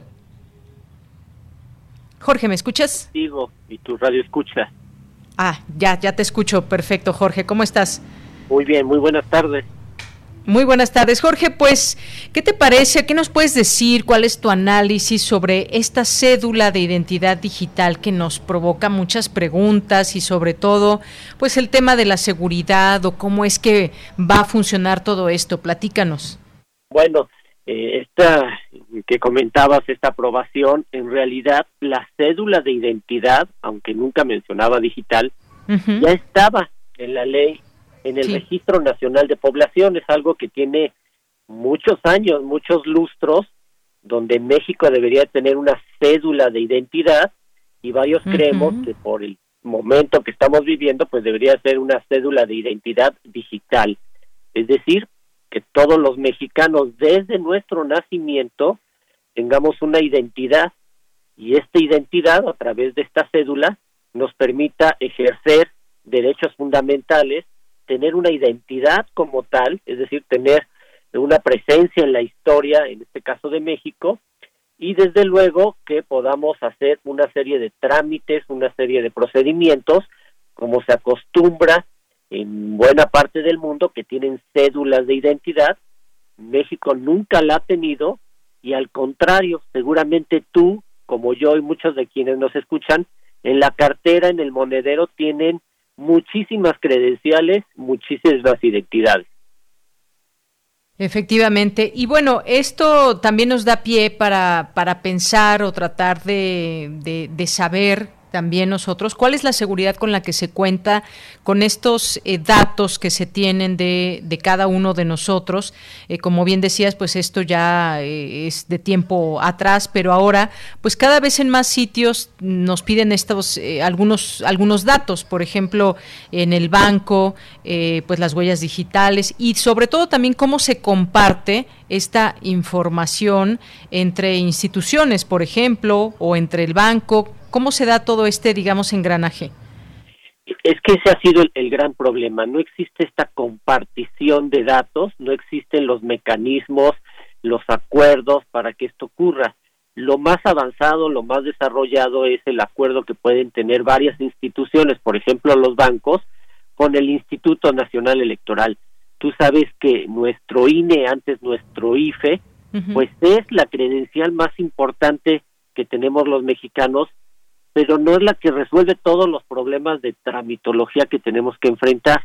Los bancos tienen acuerdos con el INE para verificar que la persona que hace un trámite, que hace un retiro, que quiere consultar, por ejemplo, su saldo, su estado de cuenta, verifique que es esa persona en realidad, es decir, muestra su credencial que se llama para votar y la valida. El INE tiene acuerdos de validación. El INE no comparte datos pero como, como esta tenemos muchas otras eh, identidades, el tema de los datos desde luego es muy importante porque estamos, vivimos en una sociedad de datos donde compartimos datos y debe nuestra privacidad, todos esos datos personales estar protegidos. Ya están protegidos por la ley en la materia, que es la Ley Federal de Protección de Datos Personales y debe de seguirse protegiendo y crear las herramientas e-, tecnológicas para que esa información eh, esté eh, al alcance de las instituciones que necesiten validarla. Así es. Y bueno, pues por otra parte, pues está, por ejemplo, la Secretaría de Gobernación. En su momento, pues solicitó al INE estos datos biométricos eh, de los mexicanos que están incluidos en el padrón electoral. Y bueno, pues se habla de pues un tema también de, de legalidad, porque aludió el INE que la Ley Federal de Protección de Datos Personales lo obliga a resguardar los datos. Muchas veces y ya en varios lugares cuando hablamos para pedir datos y demás y que a su vez nos piden datos nos dicen que podemos eh, pues conocer eh, todo este tema de legalidad y protección de nuestros datos personales. Al día de hoy podemos estar seguros, tranquilos o no eh, cuando damos todos estos datos ya a ciertas instituciones en que se va a hacer un buen uso o se va a resguardar nuestros datos, eso quizás es algo que, que preocupa mucho actualmente. Sí, claro que preocupa, pero en el caso de México, la mayor desconfianza que teníamos, y por eso nació la credencial de elector, era una desconfianza al gobierno, en este caso la Secretaría de Gobernación. Eh, no se veía bien que la instancia política que podía observar el desempeño o la información de los ciudadanos, pues tuviera a cargo esta eh, cédula de identidad. Nuestra desconfianza era más política que qué pasaba o qué ocurría con los datos. Pero déjame decirte algo que ya también es cierto de Yanira. Tú te registras en cualquier red social, en cualquier lugar, hasta en restaurantes donde escaneas el menú y ya estamos dando nuestros datos, nuestros datos personales ya lo tienen muchas empresas. Yo te puedo decir que incluso hay laboratorios privados que tienen bases de datos más numerosas que la que tiene el propio IMSS, porque las personas ya están dando sus datos en todos lados, realmente están distribuidos y por lo general hacen un uso correcto de estos datos. Pero esta es una identidad. ¿Y para qué va a servir esta identidad? Pues para hacer todo, porque tenemos muchísimas credenciales, muchísima información que tienen todas las instituciones del Estado mexicano. Por ejemplo, la SEP tiene la información de quiénes son licenciados, quiénes son maestros, quiénes son doctores. Eh, la Secretaría de Relaciones Exteriores tiene otro documento muy importante que es el pasaporte. La Secretaría de la Defensa Nacional y Marina tiene los datos nuestros, porque sobre todo de los hombres, porque está la cartilla. Eh, todas las universidades expiden credenciales. La Secretaría de Hacienda tiene una muy importante, que es el RFC. La Secretaría de Gobernación tiene el CURP. Yo creo que necesitamos un Consejo Nacional de Población que sea autónomo y que nos garantice que esos datos que estamos aportando desde nuestro nacimiento van a estar en una institución segura, confiable y con toda la tecnología que permita encriptar y proteger esa información que desde luego se puede. Claro, encriptar es una, una palabra también que, que, debemos entender y que se puede hacer, como nos estás diciendo. Y es que, bueno, pues lo que, todo esto nace porque la Secretaría de Gobernación pues quiere actualizar este registro nacional de, población, crear esta cédula de identidad. Y como, como tú bien decías, pues muchas veces esa es la, es la desconfianza hacia cómo van a, a ser utilizados todos estos, estos datos, pero pues tienes también mucha razón cuando dices que estamos entregando nuestros datos incluso sin que nos cueste mucho trabajo a pues distintas desde aplicaciones, redes sociales y demás que tienen nuestros datos eh, básicamente. Hay además eh, escudándose también en, en el tema de la tecnología por ejemplo, ahora muchos de los trámites en los bancos son digitales, eh, electrónicos, no, no tienes que ir al banco para hacer eh, transferencias y demás, y para ello ya te pidieron tus huellas digitales y te pidieron una serie de, cosas, entre ellas también la credencial del INE, por ejemplo, y entonces pues aquí a lo que se alude es que se tenga un buen uso de todos ellos y más aún ahora tratándose del gobierno a través de la Secretaría de Gobernación. Eh, la verdad es que el, como pueblo de México hemos tenido una gran desconfianza a todas estas instituciones. Por ejemplo, la credencial para votar, eh, su principal característica es que tiene foto, sí. tiene nuestra edad, pero como comprobante de domicilio no sirve. A ti y a mí nos han pedido el recibo telefónico para comprobar nuestro domicilio, porque ni siquiera la del INE es confiable en ese pequeño dato personal, pero muy importante que es nuestro domicilio. Y como ese podemos eh, hablar de muchos temas. La credencial del INE no es una credencial moderna, no tiene chip, por ejemplo. Es decir, no es digital, no se puede actualizar. Eh, también hay otros documentos como las cartillas de vacunación.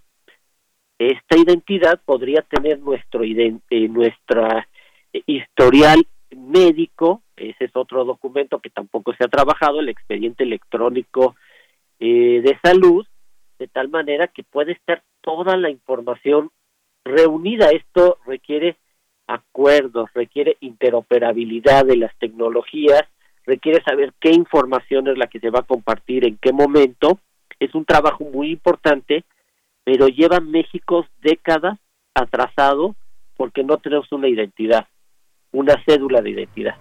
Así es, porque además si, si lo vemos de esta manera, eh, la, la credencial del INE que tenemos, pues es para en principio para poder votar, para acreditar que somos ciudadanos mexicanos y que podamos tener el derecho al voto en México o incluso en el extranjero. Es una identificación oficial que sirve para eso, pero que sin embargo utilizamos para casi todo, como, como bien decías. Y, bueno, comparando, por ejemplo, con otros, con otros países, ya tienen cédulas de identidad, por ejemplo. Eso es algo, quizás una, una deuda que se tenía en México y bueno, en este momento vuelve a salir esta inquietud, pero me parece que también puede ser importante referentes de otros países.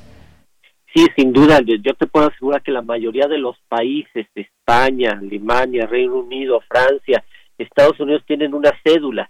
Quizá una de las más famosas es justo la de Estados Unidos, que es la famosa tarjeta del Seguro Social, mm, eh, que es una tarjeta que tiene el número del Seguro Social y lo que le, eh, es, es administrada por una institución que así se llama Administración de Seguridad Social, eh, los niños tienen ahí la foto desde que son muy niños y permite recibir beneficios sociales, no tiene una orientación política, eh, no tiene un fin político esa identidad, sino de bienestar social. Y eso es importante eh, recalcarlo porque la credencial para votar con fotografía, así le decimos, pues tiene un gran componente político, nació por la desconfianza, es una de las bases de datos eh, más numerosas de México y el INE, como requiere recursos, como lo ha organizado y como te da, digamos, prestigio tener eh, la credencial socialmente más aceptada, pues normalmente se ha resistido a dejar, a soltar esa identidad para tener una general. Pero sí, como tú bien señalas, muchos países, la mayoría, tienen una cédula de identidad, no es extraño y todo el mundo la carga. Así es. Y bueno, por otra parte, pues está también la CURP, que es esta clave única de registro de población que aparece también en nuestra en nuestro INE y que bueno, pues ya es digamos una, una clave también importante que eh, nos pide o tiene el gobierno para iniciar cualquier trámite. Ahí vienen pues definidas varias cosas, entre ellas la, la fecha de nacimiento y demás. Es, es una clave también importante exactamente tiene, por ejemplo, la, la entidad donde nacimos todos nosotros, pero tú que me preguntabas hace un momento de cómo eh, proteger, cómo salvaguardar los datos que le damos a la autoridad. Tú puedes ir a cualquier papelería o a cualquier café internet y te imprimen la CURP o te imprimen el RFC de la Secretaría de Hacienda donde vienen todos esos datos. Insisto, esos datos ya son prácticamente públicos. No estoy diciendo que no se protejan. Es que la verdad es que ya son públicos. Lo que requerimos es que nuevos datos, por ejemplo, los datos biométricos, como nuestras huellas, como el, el iris de nuestro ojo, esos nuevos datos empiecen a protegerse, se suban a una red con todas las medidas de ciberseguridad posibles y cada vez hay más. La verdad es que personas que viajan al extranjero eh, a cualquier país te reciben con un escáner donde tienes que colocar tu iris. Muchas personas tienen sus datos biométricos en otros países como un requisito para cruzar cualquier frontera, cualquier aduana. Muy bien, bueno, pues es un tema sin duda muy importante que se debe de tener muy claro, sobre todo pues pues muchas dudas que se puedan tener al respecto de este tema, pero pues esta ley de población con la que se emitirá esta cédula, pues como bien nos platicabas, ya tiene pues muchos años, está contemplado en la ley y aquí el punto es preservar los datos y que estemos de alguna manera eh, tranquilos y conscientes de lo que esto significa y de cómo se resguardan los datos, porque de pronto pues hemos visto hasta eh, bases de datos de que se venden, que se venden por ahí y eso eso pues aunque muchos de estos, de estos datos ya sean casi públicos, como dices, eh, la CURP, por ejemplo, pues sí da un poco de, de, miedo saber en manos de quién pueden caer nuestros datos. Sí, claro que sí, está lo que le llaman la, la red eh, profunda donde se venden estas bases de datos. El mismo INE ha entregado el padrón a partidos eh, con una USB en discos, cuando tienes pues la nube donde puede ser sumamente seguro. Para mí la clave es el diseño institucional. que nos den confianza que este Consejo Nacional de Población es independiente, es autónomo, porque los gobiernos y los partidos pueden también hacer un uso político, no solo las empresas. Las empresas nos quieren vender, ofrecer servicios. Los hackers nos quieren eh, dañar nuestro patrimonio, pero los gobiernos nos quieren también hacer llegar sus ideas, sus programas, y pues tenemos que estar protegidos de todos. Claro, exactamente. Pues Jorge Bravo, muchas gracias por conversar con nosotros de esto. Creo que nos nos eh, nos dejaste claras estas ideas y muchas de las dudas que nos ha manifestado también el público. Muchas gracias y hasta luego. Un gusto, Deyanira, estar contigo y tus audiencias. Hasta luego. Hasta luego, Jorge Bravo, presidente de la Asociación Mexicana de Derecho a la Información, académico de la UNAM y, bueno, pues especialista en medios de comunicación, nuevas tecnologías, entre otros temas. Antes de irnos con Otto, rápidamente tenemos una solicitud de sangre, cualquier tipo de sangre que pueda donar en el Hospital Español y en Biomed Hospital. El nombre del paciente es Hugo Rodríguez y Sánchez. Eh, Tagle eh, el teléfono del Hospital Español es 55 52 55 9600. Es una solicitud que nos hacen que también vamos a, a, publicar a través de nuestras redes sociales para que tengan este, este dato. Bien, pues continuamos. Prisma RU. Relatamos al mundo.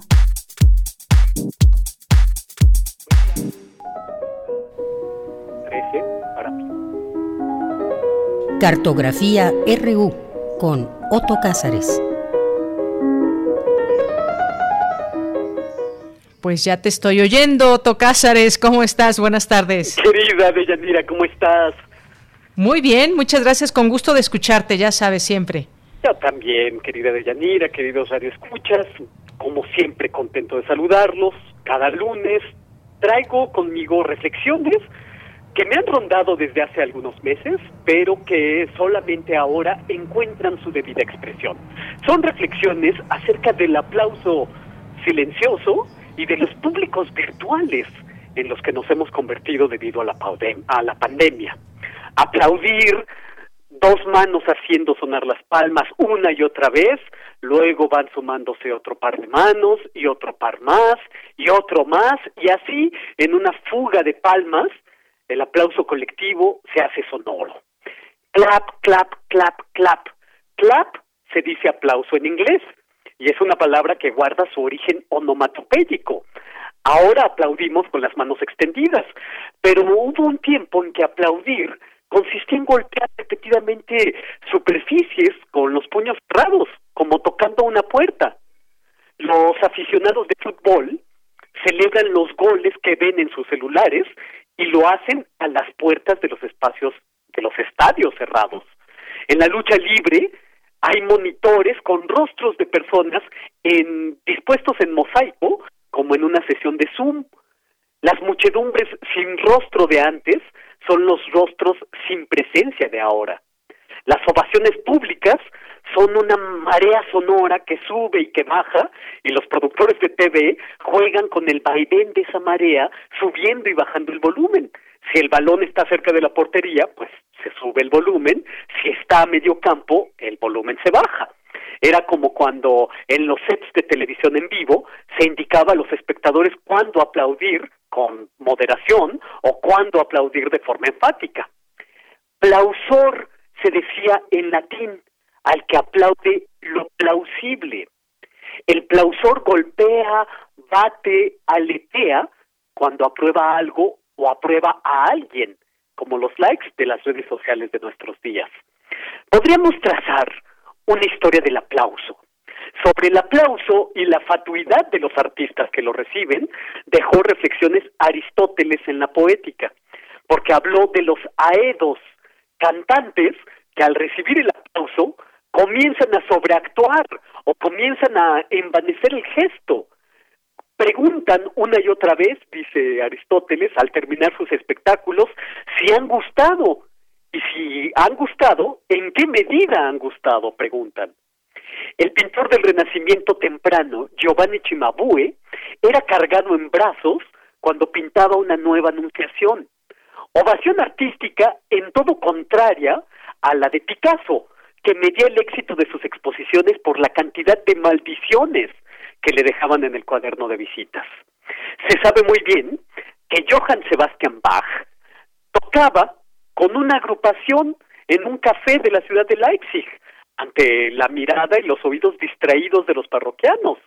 Hagan de cuenta, como cantante de bar, Bach tocaba con sus amigos y su banda, por así decirlo, se llamaba el Collegium Musicum.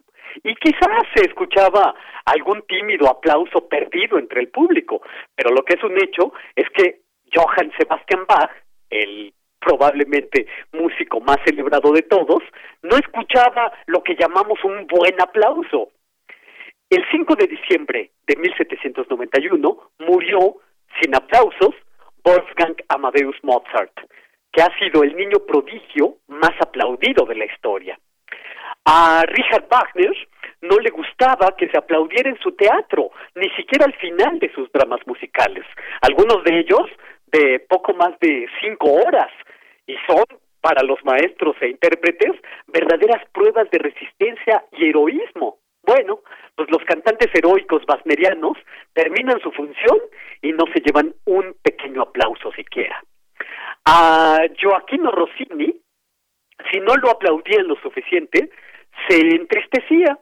Cuando se estrenó El Barbero de Sevilla, confundió una ovación con un abucheo y huyó por la ventana para no seguir torturándose con lo que interpretó como un fracaso. Cuando en los teatros de ópera italianos se interpreta Nabucco de Giuseppe Verdi y aparece en escena el célebre número coral Va Pensiero, el teatro se viene abajo entre gritos, ovaciones, llantos, y se aplaude, se aplaude tanto el número que el director de orquesta se ve forzado a ofrecer un bis. Cuando se estrenó la ópera Otelo, a Verdi, que es su autor, a su esposa y al conductor de la carroza, los levantaron en hombros, pero literalmente levantaron la carroza del compositor este compositor celebradísimo, a quien de joven rechazaron en el conservatorio que luego llevó su nombre. Un cantante de ópera es precisamente el ser humano al que le han aplaudido durante más tiempo. El 30 de julio de 1991, en Viena, se presentó Otelo de Giuseppe Verdi, interpretado por Plácido Domingo. Aplaudieron al español, que vivió un buen periodo de tiempo en México, durante una hora con veinte minutos. Un aplauso que duró lo que dura una película promedio. Beethoven, que estaba de espalda al público, no pudo escuchar, puesto que su sordera era ya total, el estruendo de aplausos celebratorios del público de la sala cuando presentó la novena sinfonía coral.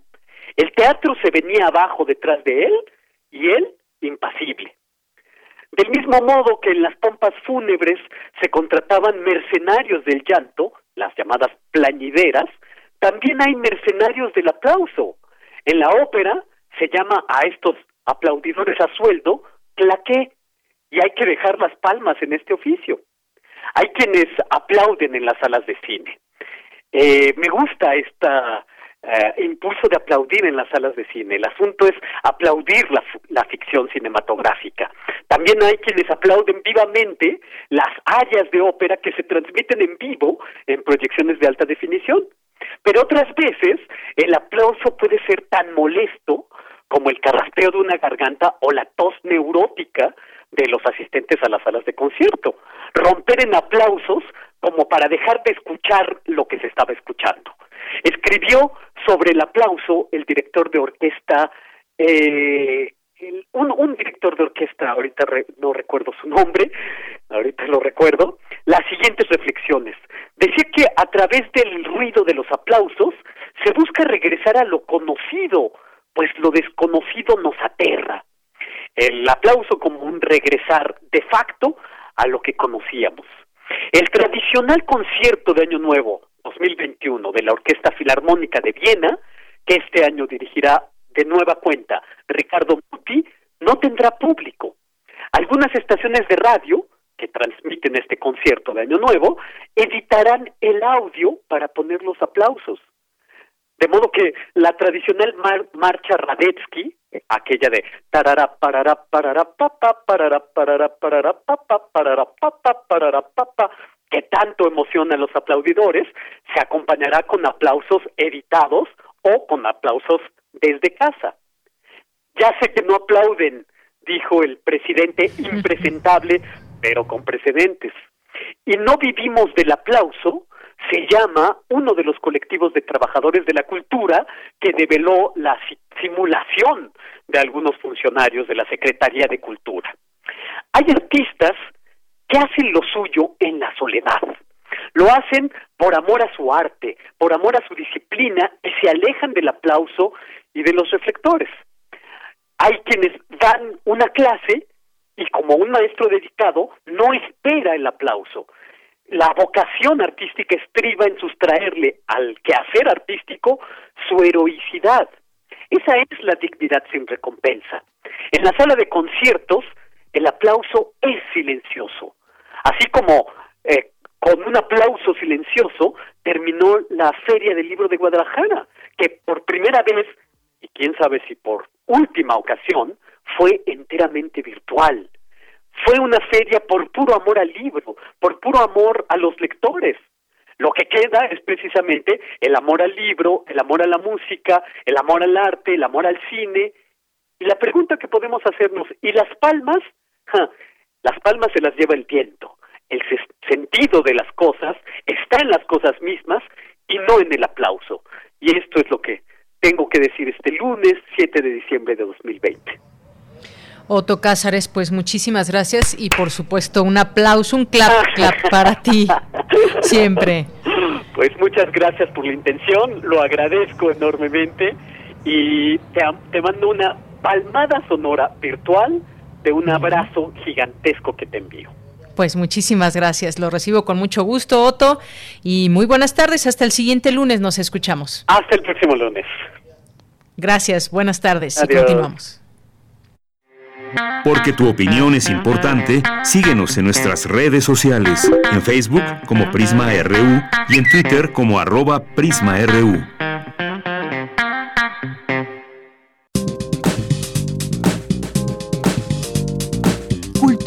RU.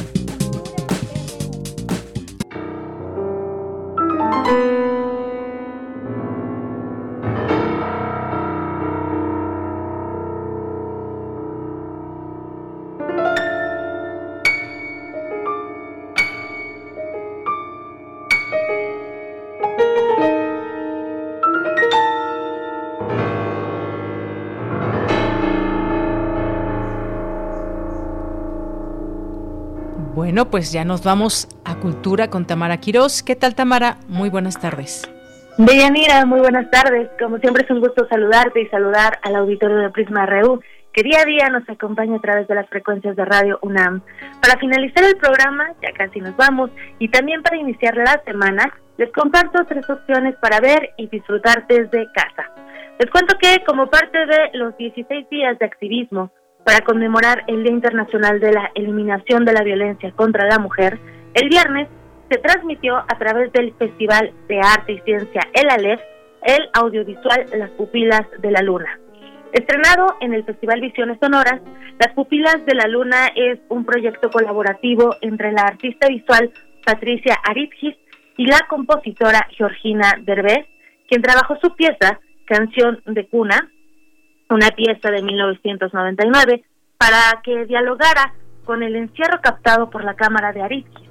Su objetivo eh, fue subrayar el drama a través de los contrarios, la dulzura de la música que escuchamos en este momento de fondo, con la sordidez de las imágenes de la serie fotográfica Las Horas Negras. Este es un ensayo visual entre alambres de púas, rostros deconstruidos por las rejas, tatuajes, sombras, pasillos infinitos, paredes con cicatrices, una que otra sonrisa. Es un ensayo visual sobre la prisión femenina. Entrando en contexto, durante siete años, Aritgis visitó diferentes centros penitenciarios de la Ciudad de México e hizo reportajes sobre la vida de las mujeres en la cárcel. Tuvo conversaciones con las internas, escudriñó no solo sus temores, sino también su fortaleza. Y como resultado, surgió la publicación Las Horas Negras, título que forma que toma como referencia de la novela Desayuno en Tiffany's de Truman Capote, donde la protagonista habla de las horas negras como un momento de desolación en la vida, momentos en donde todo parece oscuro, y Aripsis hace un símil entre la reflexión de la protagonista de la novela con los momentos que viven las mujeres en la cárcel. En el video eh, también colaboraron el pianista español Alberto Rosado, Sebastián Torrela, él, él ha trabajado en videoarte y en la gestión cultural, y Cristian Rossi, quien estuvo a cargo del diseño gráfico. El proyecto multimedia Las Pupilas de la Luna está disponible en la página de Facebook del Festival En la LED. Pueden verlo de manera gratuita y también conocer más de este trabajo eh, en la charla que se dio al finalizar la proyección del video. Así que les recomendamos, esta es una verdadera joya.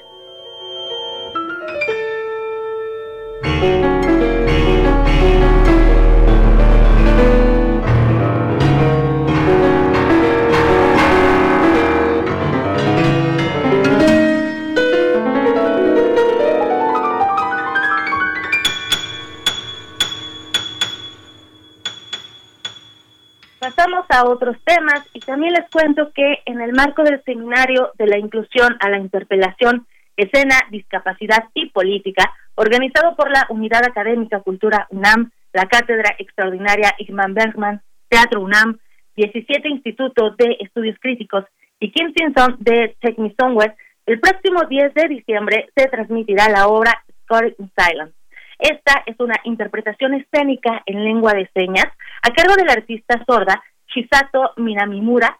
Ella conversó eh, con, con sobrevivientes de la experiencia de Hiroshima y Nagasaki para compartir sus testimonios ante la atrocidad de la bomba atómica en Japón en 1945 y también explorar la discriminación que experimentaron esas personas aisladas de la sociedad japonesa. La transmisión puede seguirse el jueves 10 de diciembre a las 7 de la noche a través del Facebook de Teatro UNAM. El acceso es gratuito. Y nos vamos a ir con música. Para finalizar, les comparto que en 2015 nació el Festival Universitario Rap y Hip Hop al filo de la lengua. Esto como una iniciativa del Museo Universitario del Chopo para fomentar un espacio de libre expresión para estudiantes de nivel medio superior y superior de la Universidad Nacional Autónoma de México. Y bueno, estos jóvenes encuentran en este festival eh, pues una forma de plasmar su sentir y realidad cotidiana a través de el rap. Este año el festival llegó a su edición número 12 y en plena emergencia sanitaria eh, pues logró adaptarse a la llamada nueva normalidad y seguir en el gusto de la comunidad universitaria.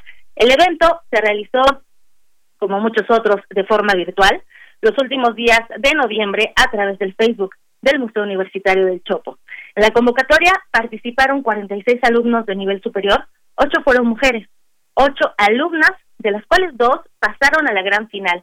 Ellas fueron Helen Yatsiri Aguilar, de la FES Aragón, y Violeta Estefanía Cardona, de la Escuela Nacional de Lenguas, Lingüística y Traducción.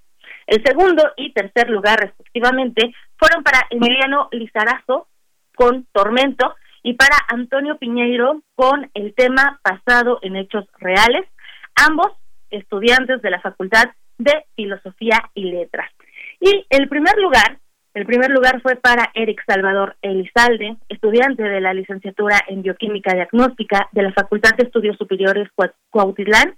Eric eh, se galardonó con su tema Ciencia Conciencia, una aguda radiografía de la pandemia en nuestro país, tiempos de pandemia especialmente difíciles para el personal médico que eh, combate día a día este virus y bueno, personas a las que Eric menciona en su lírica.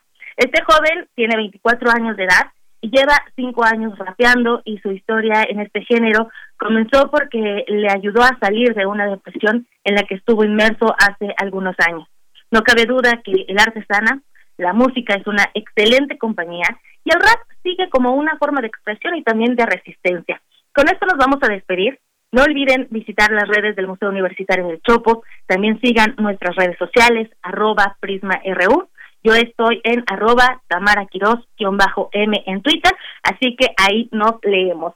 Deyanira, vamos a escuchar Ciencia Conciencia a cargo de Eric Salvador Elizalde Cárdenas, estudiante de la FES Cuautitlán y ganador del primer lugar al filo de la lengua edición especial Intramuro. Hasta mañana. Hasta mañana.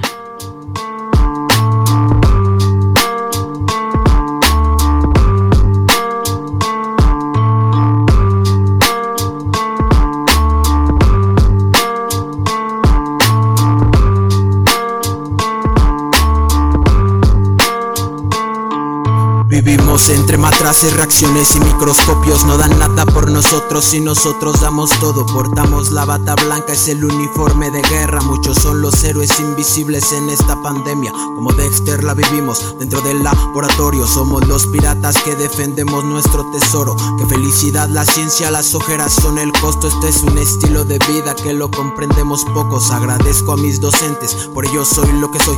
Su sabiduría es gigante, tan inmensa como el sol. El conocimiento es clave, parte de la evolución. Por eso las mentes cerradas nunca salen del salón. Yo no me olvido de quienes abrieron el camino. Su presencia ya no está, pero su esencia vive en libros. Y es por eso que me inspiro, es por eso que aquí sigo. Para brindarle la ayuda a mis hijos y a tus hijos. Pasteur es mi pastor y nada me faltará. Rosalind Franklin fue la clave para llegar al DNA. Los postulados de Koch funcionan en la actualidad. Y es que lo que tiene sustento siempre permanecerá. Hoy dedico este poema a todos los superhéroes que en su cerebro contienen todos sus superpoderes, luchando contra bacterias, hongos, virus y no temen, arriesgando hasta su propia vida por protegerte, sintetizando fármacos en biotecnología, tratando de combatir a todas las patologías. Hoy les dejo este poema transformado en melodía, si no nos echamos porras nosotros, pues quién lo haría. Por eso trato de hacer conciencia, conciencia. Y relatar lo bello de esta vida tan compleja, a veces tan homogénea, otras tan heterogénea y los que aceptamos el reto sabemos vale la pena.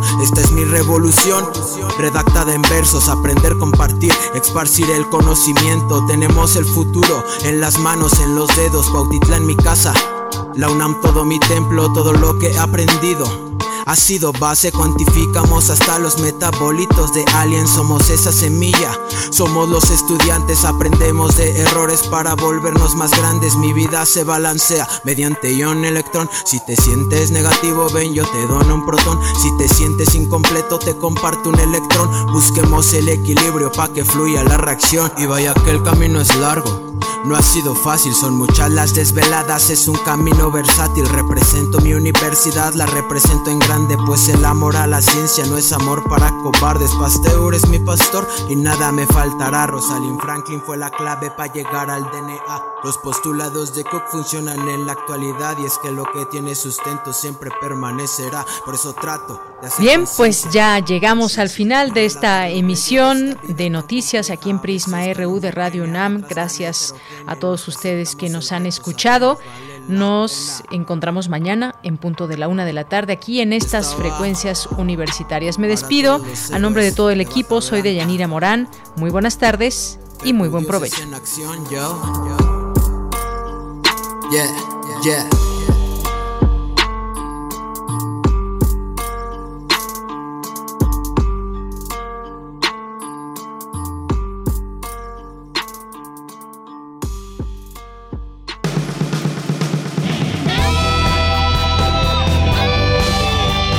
Prisma RU.